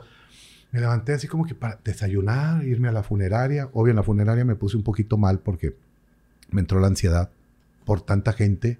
Tenía miedo de que fuera a contagiarse la gente. Y yo lo único que dije fue que la preciosa sangre de Cristo cubra a todas las personas. Tenía a mi secretaria atrás echándome spray todo el tiempo y con las manos y todo. ¿Cómo le haces, Fer? La gente te quiere demostrar, las amigas de mi mamá, las comadres, las tías, todos van y se te abalanzan y eres el padre. ¿Y cómo le dicen, no me toquen? Yo dije, Señor, que sea lo que tú quieras. Ni una sola persona se, Se gracias contagió. a Dios, se contagió. O sea, fue lo difícil y lo más, lo más gacho Fer, fue cuando fuimos a dejarla al, a su Sagrado. lugar, al Sagrado Corazón de Jesús, porque ahí papá se, se- se- o sea, se abrió, lloró, mi hermana Yoli, todo, o sea, toda la familia, pues ya ves que somos muéganos, andamos para ahí y para abajo. Y terminando la misa fue la misa del Día de Reyes, precisamente. Y cuando bajamos y ya el saber que la iba a dejar ahí, dije, ay Diosito. Pero bueno, dije, aquí solamente son sus cenizas. Mami está aquí. O sea, fácil de decir, pero difícil de asimilar. Y a tiempo de distancia, todavía de repente digo, ahorita me vas a hablar. O sea, de repente en la noche estoy viendo la tele o estoy con mis amigos sacerdotes que ya sabían la llamada de las 11 de la noche, o sea, estábamos platicando y decían, salúdame a la tía. O sea, ya mis amigos ya sabían que era... Y mamá nada más me hablaba para una cosa muy sencilla. ¿Cómo estás? ¿Bien? Ok. Mami, estoy con los padres. Ok, luego hablamos. Era lo único. O sea, le digo, a veces hablaba nada más para preguntar si está haciendo aire allá en Monterrey. Le digo, ay, mamá, en Santa Catarina no hace aire o qué. O sea, eran cosas muy simples, pero yo siempre decía, siempre contéstale. Porque va a haber un día en que ya no le vas a poder contestar. Y lo decía como una frase de, cuando la veía estaba yo, ay, mamá, ¿cómo le hago? Contéstale. Y eso mismo le podría decir a todos. Siempre contéstenle la llamada a su mamá o a su papá o a la persona que amas. A lo mejor al cobrador no. Pero a la persona que amas, contéstale. Porque no sabes si va a ser la última vez. Y parece cliché, pero yo lo viví. Lo viví así. La última vez que hablé con mi mami, le dije te amo. Y se fue ella con ese te amo. O sea, personas de mucha oración. Una vez me dijo una señora, dijo, padre, su mamá está en el cielo. Yo tuve una visión y todo, gente que tiene una espiritualidad muy elevada. Dijo, su mamá está feliz. Dijo, no sabe. En el cielo la recibieron con bombos y platillos por ser la mamá de un sacerdote. Dije, bueno, ya valió la pena ser sacerdote. Valió la pena para conseguir el cielo a la gente que sea. Yo sé que cada vez que bendigo a alguien, que celebro a alguien, sé que se va a ir al cielo. Yo soy un firme creyente de eso, Fer. Yo no creo que la gente se vaya al infierno. Necesita ser muy hijo de la fregada. Pero Dios es tan grande. Dios es una mamá que nunca te va a dejar. Y a veces uno tiene un, el mal concepto a Dios porque nos enseñaron un Dios castigador. O a veces nosotros como sacerdotes mostramos a un Dios que no es. Dios es una mamá. Es a toda mamá. Porque nunca va a haber los errores. Siempre va a haber todos tus aciertos. Y aún sea uno, con ese tienes. Por eso, dentro del dolor, la tranquilidad que me da de saber que mami está en el cielo es porque ella siempre fue muy buena. La gente no ha escuchado un comentario negativo de mi madre que le hubiera dicho una mala palabra, Fer. O sea, hasta cuando se enojaba, su palabra así más fuerte era decir, jodido. Ya era. O sea, no, ya, ya, cuando dijo jodido, dices, aguas, mamá, está, está enojada. Pero era la ternura andando. O sea, toda la gente que decía, es que tu mamá me ayudó, es que tu mamá hizo. Entonces, dices, es que sí. Y la gocé y la disfruté. ¿Y cómo lo has hecho en estos 10 meses? 9 meses. Ay, Fer, yo quisiera que estuviera conmigo. Celebrar mis 25 años sin mi mamá. Yo tenía la ilusión de celebrarlo con ella, pero a ti te tocó estar en mis 50 años de bautizado. Por eso me gusta festejar las fiestas y hacer fiestas, aunque sean fechas que dices, ay, porque está festejando este 50 años de bautizados y eso no se baut-?" Porque yo quería festejar a mis papás y quería festejar a mi mamá sus 50 años de casados también. Entonces, en mis 25 años, que fueron en el mes de agosto, me hizo mucha falta. Ella me iba a hacer mi ornamento. No me lo, o sea, yo me sigo poniendo los ornamentos de mami que ella me hizo, porque pues son mis recuerdos. O sea, cada vez que me pongo uno, digo, y cuando traigo así mucha atención o algo, parece que el sacristán sabe. O sea, yo llego nada más a la sacristía a revestirme y veo un ornamento que me hizo mi mamá. Porque hay de todo, o sea, hay ornamentos que no me hizo ella, pero veo, digo, este me lo hizo mamá en tal fecha, este me lo hizo mamá por esta situación. Entonces, sé que está.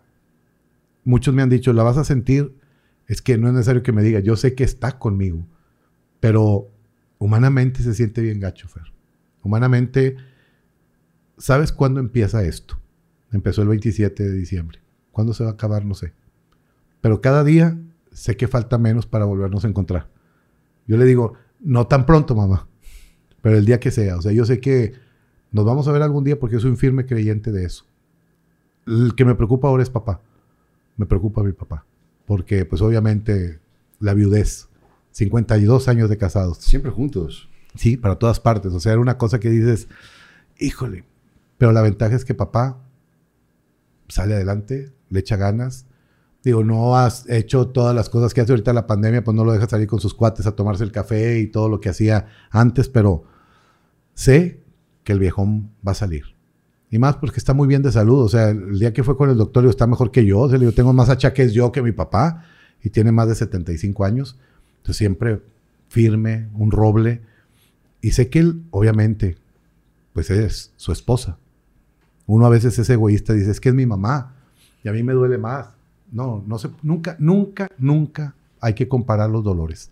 Aunque tú me puedas decir, sé lo que se siente. finalmente, el amor de ellos fue la decisión de estar todo el tiempo juntos. Ustedes son la consecuencia de ese amor. Exacto. Pero ellos formaron una vida porque quisieron. Exacto. Y gracias a ese amor yo estoy aquí. Cuando cumplí un año de sacerdote, Monseñor Alonso Garza me dirigió un mensaje fregoncísimo. Me dijo, Juanjo, ¿tú no traerías este anillo? si no hubiera sido porque antes ellos se entregaron delante de Dios una alianza matrimonial. Así que agradecele a Dios. Digo, no es obligación que los padres traigamos un anillo, pero yo lo traigo por devoción, me lo regalaron cuando me ordené. Y dice, este anillo lo traes gracias a que ellos se entregaron su anillo de bodas. Entonces, pues claro que es una lo ves como bendición y lo ves así que dices, ay, canijo, y te acuerdas de tantas palabras, de tantas cosas que dices, bueno, Diosito sabe lo que hace. ¿Te faltó algo por decirle? No, se lo dije todo. O sea, no me siento en deuda, con, con, mamá. O sea, quisiera haberle dado más, pero siempre la consentí, siempre la hacía que se parara en la iglesia, aunque ella no le gustaba. O sea, decía, este ornamento que traigo, mi mamá, de pie mamá, el Día de las Madres, era la envidia de las señoras, porque yo adrede lo hacía. La única que va a pasar a comulgar al altar es mi mamá, para que no tiene un hijo sacerdote. Y le da la comida y ya después pasaba a las señoras, ¿verdad? Pero siempre a mi mamá le di el lugar, la hice que se sintiera orgullosa y varias de mis tías y todo que platicaban más con mamá, obviamente me dice, tu mamá siempre estuvo orgullosa y preocupada por ti. O sea, si algo tenía mi madre es por sus hijos, pues los hijos siempre son una preocupación para las mamás. Pero para mi mamá ella un día me dijo, es que a mí me da, dijo, me da miedo que te vayan a hacer algo. Porque a veces en las predicaciones, pues tú sabes que a veces soy muy fuerte para predicar o para decir algunas cosas, entonces mi mamá se preocupaba. Porque decía, no te vayan a hacer algo, hijo. dije, mamá, tengo muy buen ángel de la guarda y Diosito me cuida. Sí extraño mucho todas esas cosas, los comentarios, su risa. Tengo las fotos de ella ahí en la, en la casa, la traigo en mi celular y todo, con la, la sonrisa que siempre la caracterizó. O sea, yo me quedo con la sonrisa de mi mamá. O sea, quisiera yo tener el ángel que tenía ella, porque sonreía y cautivaba, Fer. Digo, cada quien puede decir lo mismo de su mamá. De hecho, me dice un padre, en la humildad dijiste que ibas a canonizar a tu mamá. Dije, pues si Dios me lo concede, la canonizo. digo, si no, yo ya sé que ella reza por mí. Todos quisiéramos canonizar a nuestra madre por más cosas que haya. Una mamá no tiene comparación. O sea, y a veces cuando dicen, las mamás que son muy regañonas, es tu madre. La mamá que dejó al niño, es tu madre. Podrá tener errores, pero Dios no se equivoca en habértela dado a ti. A lo mejor ella se puede equivocar. A lo mejor yo me puedo equivocar, pero Dios nunca se va a equivocar. De habernos puesto en el camino. Porque a veces ya ves que hay momentos que dices, ay, ¿por qué mi mamá es así? O por qué-". No, yo siempre me sentí orgulloso de mi mamá. Me siento orgulloso y más cuando la llevaba a lugares, o sea, Y ella de ti siempre. sí. Sí, mamá O sea, era el pavo real. Los dos, pero tu madre se, se llenaba la, la, la cara del orgullo, no. Las puertas de la iglesia no. no Las, las tuve que abrir en varias parroquias para poder que entrara para y saliera. que entrara de, de lo orgulloso que se sentía. Y gracias por compartirme estas, Sí, no, gracias. estas historias. Y, y nos damos cuenta de, de la parte humana de un sacerdote, porque, como te dije hace rato, muchas veces los idealizamos. Eh, los vemos como con una investidura y pensamos que no tienen sentimientos o que son totalmente cuadrados y, y son humanos, Sí. sienten igual que nosotros. No somos Diosito. No, ese es nomás uno. Somos seres humanos con sotana que buscamos servir a los demás. Y eso es lo que, si tú me preguntas cuál puede ser, así como que el resumen de mi vida sacerdotal, servir y vivir alegre. O sea, si no hay alegría, no hay servicio. Y si no hay servicio, no hay alegría. Eso para mí es lo máximo. O sea, lo que hago, lo hago alegre. Venir aquí a estar platicando contigo, disfrutarlo. No voy a venir y decir, "Chin, pues me invitó y tengo el compromiso, porque si no después. No, o sea, con la confianza de poder decir, hoy no puedo, mañana sí, Sí, claro. puedo. Y el poder disfrutar este momento, el poder abrirte mi corazón. Vaya, te dije lo de la novia, el amor platónico que nunca lo he dicho. Digo, hay muchas cosas que sí he platicado, pero pues bueno, como hay la confianza, Fer. De hecho, se me olvidó en algún momento que estábamos en cámaras porque no es, no es fácil abrir el corazón, porque a veces ponemos tantos candados, y más porque después, si te ven llorando, van a decir, es frágil. Vale que digan que soy frágil, soy humano. Y en misa he llorado, y he llorado la muerte de amigos, y así como me he alegrado con otros. Y ha habido misas que no he podido celebrar, sobre todo después de que murió mamá, porque murió la mamá de alguien, y haz de cuenta, estoy reviviéndolo. Hace poco que murió la mamá de Pablo Morton, pues fue la misa ahí en San Luis Gonzaga y haz de cuenta, lo reviví y me puse a decir, es que una mamá, empecé a hacer un discurso sobre, sobre que, el que sobre- de tu experiencia, Exacto. desde tu dolor. Ahora les digo, ahora les puedo entender más. Antes lo decía de corazón, ahora lo digo con la vida. Lo decías convencido porque eso es lo que piensas, pero no es lo mismo decirlo que Exacto. vivirlo. Y decirlo con la vida. Convencido, sí, con el corazón, pero ya vivirlo y ya saber, estoy en tus zapatos, que eso es lo que yo siempre quiero, ponerme en los zapatos de la otra persona, del que se está casando, del que lleva a su niño, del que viene a confesarse. O sea, quiero ponerme en tus zapatos, Fernando Lozano, para ver, si vienes a hablar, abrirme tu corazón, no voy a estar así como que, ay, otra vez viene este, o sea, ya es la viejita número 18, la- porque va a ir la misma persona, a lo mejor cada semana a decirte lo mismo, pero sabes que hay una necesidad Claro. y que a lo mejor si no lo escucho yo, no lo va a escuchar nadie más. No porque seamos así el, el non plus ultra, pero aunque dice esa canción que en este mundo nadie es indispensable, yo no estoy de acuerdo con eso. Todos somos indispensables y necesarios. Porque si yo no hago lo que me toca, nadie más lo va a hacer. Lo que tú haces, nadie más lo va a hacer. O sea, somos indispensables para una situación concreta. Entonces tengo que vivir mi sacerdocio en los medios de comunicación o fuera de los medios de comunicación, donde sea. Pero tengo que vivirlo, porque algún día sé que voy a dar cuentas. Y yo quiero llegar ahí arriba con las manos llenas y con un chorro de gente atrás. O sea, muchos recibiéndome, yo, yo me lo imagino así. Lástima que no te lo voy a poder venir a platicar. Pero yo me lo imagino así. Llegar y que va a haber mucha gente y que detrás van a estar entrando otros también. O sea, es, vénganse, aquí te traigo a toda la raza, señor. O sea, son todos los que alcancé a traerte hacia ti. Porque sé que una palabra bien dicha cambia el corazón de muchas personas. Y ahora que estoy teniendo ese programa en, en Facebook los lunes, de repente llega cada testimonio, cada comentario de gente de Sudamérica, de Estados Unidos y todo. Padre, cuando usted dijo esto, me cambió. La cosa más fuerte, Fer, fue un día que celebré el funeral del hijo de un militar. Se había muerto en un accidente, muy terrible el accidente, y el militar estaba deshecho, renegando contra Dios. O sea, esos así, pues al fin militar, esos coroneles.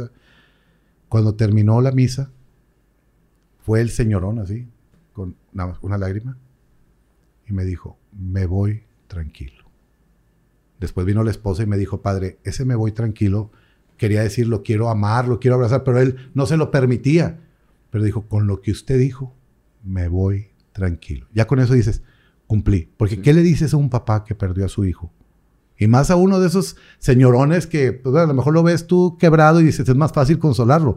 No esos que no sabes si te está diciendo, ya cállate cura, o si te entiendo, no. O sea, que no, una ceja no te mueve, una pestaña no se mueve.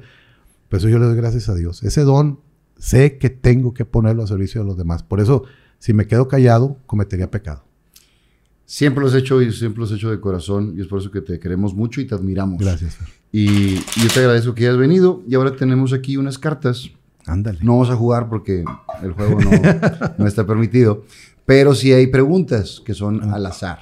Ok. Pueden estar fuertes, padre. No, no le hace. Vamos a poner una para ti, una para mí y una para los dos. Ok. ¿Te parece bien? Sí, excelente. No le saco, no le saco Sí, la vuelta. para que no digan que después yo los pongo. eché. Ahí está. Una para mí Ahí también escojo. Y una, y una para los dos. La que tú quieras. Esta. Así que la, pon- la ponemos en medio. Ahí está. Ahí está. Arrancamos con la tuya, padre. A ver, ahí va. ¿Crees que el amor de pareja puede durar para siempre y por qué? Creo que sí puede durar para siempre cuando los dos estén dispuestos a durar para siempre. Cuando el amor se empieza a debilitar o el amor se acaba, hay que ponerle un alto al camino. Yo no estoy a favor del divorcio, pero hay momentos en que se acabó el amor el amor humano, porque el amor divino siempre trasciende. Entonces, ¿puede durar para siempre? Sí, si hay disposición. Si no hay disposición de una de las partes, por más que estés fregando. O sea, yo cuando llega una persona y me dice, es que mi marido ya hay, que no sé qué, pues déle la vuelta. Por eso me han acusado que también soy eh, a favor del divorcio, pero no. Yo tengo una hermana que se divorció. Y cuando ella llegó conmigo y me dijo, manito, me voy a divorciar. Yo le dije, es tu decisión. Yo sigo siendo tu hermano. Dijo, perdóname. Le dije, no, a mí no me tienes que pedir perdón. Yo te amo como mi hermana que eres. Entiendo la situación. Ya esto disminuyó. Puede durar para siempre si las dos partes funcionan. Si ya uno de los dos no funciona, pues ya no. Dice, eres el tipo de persona que no puede ir a un baño que no sea el propio. la verdad, la verdad es que yo siempre he dicho que más vale perder una amistad que una tripa. Entonces yo voy a cualquier baño donde sea. Digo, con sus cuidados, ¿verdad? Pues sí. O así, pero sí. Yo no puedo. ¿Qué nos hacemos? Puedes decir que yo no puedo. Hay gente que no, que nada más No. en su baño. Sí, sí, yo no. Incluso cuando voy de viaje, o sea, es. Te estriñes. Sí. Hombre. Hasta- o sea, ya hasta el segundo día, ya como que en el hotel y todo, pero que no te toque que tengas un compañero. Dices, ching, porque a veces los padres pues nos toca estar, compartir No, que habitación. se pero- aguante, padre. No, pues ya, ya después uno se tiene que relajar, pues ni modo. Y este es para los dos. A ver. ¿En qué ocasión gastaste más dinero en algo que no necesitabas y en qué fue? Nada más tengo que decir una porque han sido muchas. que- La más fuerte. Sí. En un viaje. En un viaje sí gasté, sí me excedí un poquito. La tarjeta llegaba hasta cierto límite y la excedí un poquito más porque me gustaron algunas cosas. Bueno, lo voy a decir dónde fue, en Disneylandia, en Orlando. El- mi lugar favorito en la tierra es Orlando. Y ahí sí me excedí. O sea, comprándole cosas a mis sobrinos, comprándole, o sea, regalitos y cosas. Y después dije, Dios de mi vida, cuando llegó la cuenta de la tarjeta, dices, ay Dios, ¿cómo le voy a hacer? Pues tardé en pagar, ¿verdad? Y subieron intereses, pero, pero sí, pues fue en Disney, en el lugar más feliz de la tierra y pues yo creo que valió la pena. Sí, fue el lugar más feliz hasta que llegó el voucher. Exacto, ya cuando llegó dije, Dios de mi Yo vida. creo que yo en Las Vegas, eh, en, jugando. Digo, no necesitaba jugar, pero pues jugué y se me fue lana de más. Que es, que es Bueno, parte de... Bueno, pues así Por eso somos aquí, no humanos. jugamos más que de fichitas de mentira, padre. Sí, sí, no, está bien. Me gustó la mesita y está padre. Y eso también aquí lo tuve todo el tiempo. Es, como dicen, para estarte afianzando de algo. Está, la verdad está muy padre, la, la mandamos a hacer con, con torres mesas de juego y, y es totalmente personalizada. Muy padre. Yo elegí el paño, yo elegí eh, el logotipo, todo, la luz y demás. Y esto de las cartas, ¿tú las preguntas, tú las hiciste o qué? Pues este, hicimos algunas preguntas, las, las bajamos y así, y hay, hay unas muy fuertes, para te Sí. tocamos No, tranquilas. bendito sea Dios, porque Ah, si no- A, a ver, no te tocó esta, ¿cuál es tu opinión de AMLO? ¡Ay! Que tenemos que rezar mucho por él. Y ya con eso les digo todo. sé que puedo pensar de AMLO, que recemos mucho por él. Entiendan lo que, lo que estoy tratando de decir. Eh, con, eso. Con eso que yo lo dije todo. Padre, te quiero agradecer. Yo estas- antes de irme horas. te quiero dar un regalo, Fer, para que lo pongas aquí en tu galería. Venga. Es algo que es muy significativo para mí en mi sacerdocio. Hace muchos años se usaba y se sigue usando algo que te va a hacer que te acuerdes también de tu mamá, porque en los tres huastecos Pedro Infante usaba uno como estos. Eso se llama bonete. Tengo 25 años con este bonete. Wow. Este bonete, tú puedes ver aquí, está usado hasta en teatro. Sí. O sea, Ahí lo se ve el usado, maquillaje teatral. sí. lo he usado en muchas ocasiones. Este bonete lo usan los sacerdotes. Yo lo uso en Semana Santa, siempre el Viernes Santo. Y pues obviamente tiene su significado. Los tres, los tres puntitos acá es la Santísima Trinidad. Aquí ya no hay nada, solamente Dios. Y cuando tú te lo pones, lo pones así, solamente lo puedes agarrar de aquí, porque solamente agarrándote de Cristo como puedes tú descubrirte la cabeza. Entonces, es el Padre, el Hijo, el Espíritu Santo, este es pues un adornito. Los obispos lo usan morado, los cardenales lo usan rojo, el Papa no lo usa, solamente es para los, los clérigos menores, pero pues ahí está, sudor mío, y su- o sea, está usado. Es, Y no sabes cómo lo voy a, a querer y, y- y lo vamos a compartir aquí con, ahí con tenlo. todos. Ahí tenlo Entonces, como- na- nada más con, con el lado. Sí, o de sea, este esto lado. así. Muy bien. Así debe ser. Es, el, es un bonete y es. Ya no lo usan tanto los padres, pero Pero sí me acuerdo de la película Los Tres Huastecos sí, que, que, sale Pedro Infante. Entonces te digo, pues es, es un regalito que va. Y bueno, yo te quiero regalar también porque este año Acción Poética cumple 25 años. Así como no. Y, y bueno, he estado presente en toda la ciudad siempre y Armando, que es, que es gran Ah, amigo, padre. eh, nos manda esto para, para compartirlo. Esta no es una frase que sea para ti o así, simplemente es no, una pero frase. está de- muy padre. O sea, ahora sí que es un buen mensaje. Estamos a nada de serlo todo. Dios siempre habla. Y me está hablando en esta frase. Estamos a nada de serlo todo. O sea, hay que echarle ganas para poder sacar todo, como le decían, el foie, para poder hacer las cosas como son. Qué padre, Armando, que hace las paredes y todo eso. 25 años ya. 25 años, sí. Pues, ¿sabes quién me lo presentó? Mi mamá. Tu mamá. Sí. Tu mamá me lo presentó. No me acuerdo si lo tuve en alguna ocasión en Hablando de Derechos, se me hace que no. Pero pues sí, lo veo por toda la ciudad. Y eso está muy padre. Y algún ahorita ya están más de 40 países. ¿En serio? Se ha replicado eh, el movimiento por todos lados. No quiere decir Wow. que lo haga él, Ah, ok. pero se ha replicado su. Sí, no, su siempre quiero ver en la calle. Ya después le daré una pared ahí, a lo mejor en San Luis Gonzago, por un lado, para que ponga algo. Claro. Porque hay paredes ahí, tengo del estacionamiento de la parte de Ocampo, que pueda poner una frase de estas. Digo, si nos está viendo, ya sabes, el contacto y ahí hay está. lugar para que ponga algo. Padre, muchas gracias. Muchas gracias, mi Fer. Te quiero mucho. Yo también te quiero mucho, hermano. Y pues bueno, mucho éxito en esta nueva empresa. Muchas gracias, padre. Fernando Lozano presentó al padre Juanjo. Viva Aerobús. Sport Car Credit. Pest Busters. Chocolate Muebles. Viva Persianas. Torres, mesas de juego. Gasolín. Las Malvinas. Belmore Acabados. Outlet del Hogar. Presentó.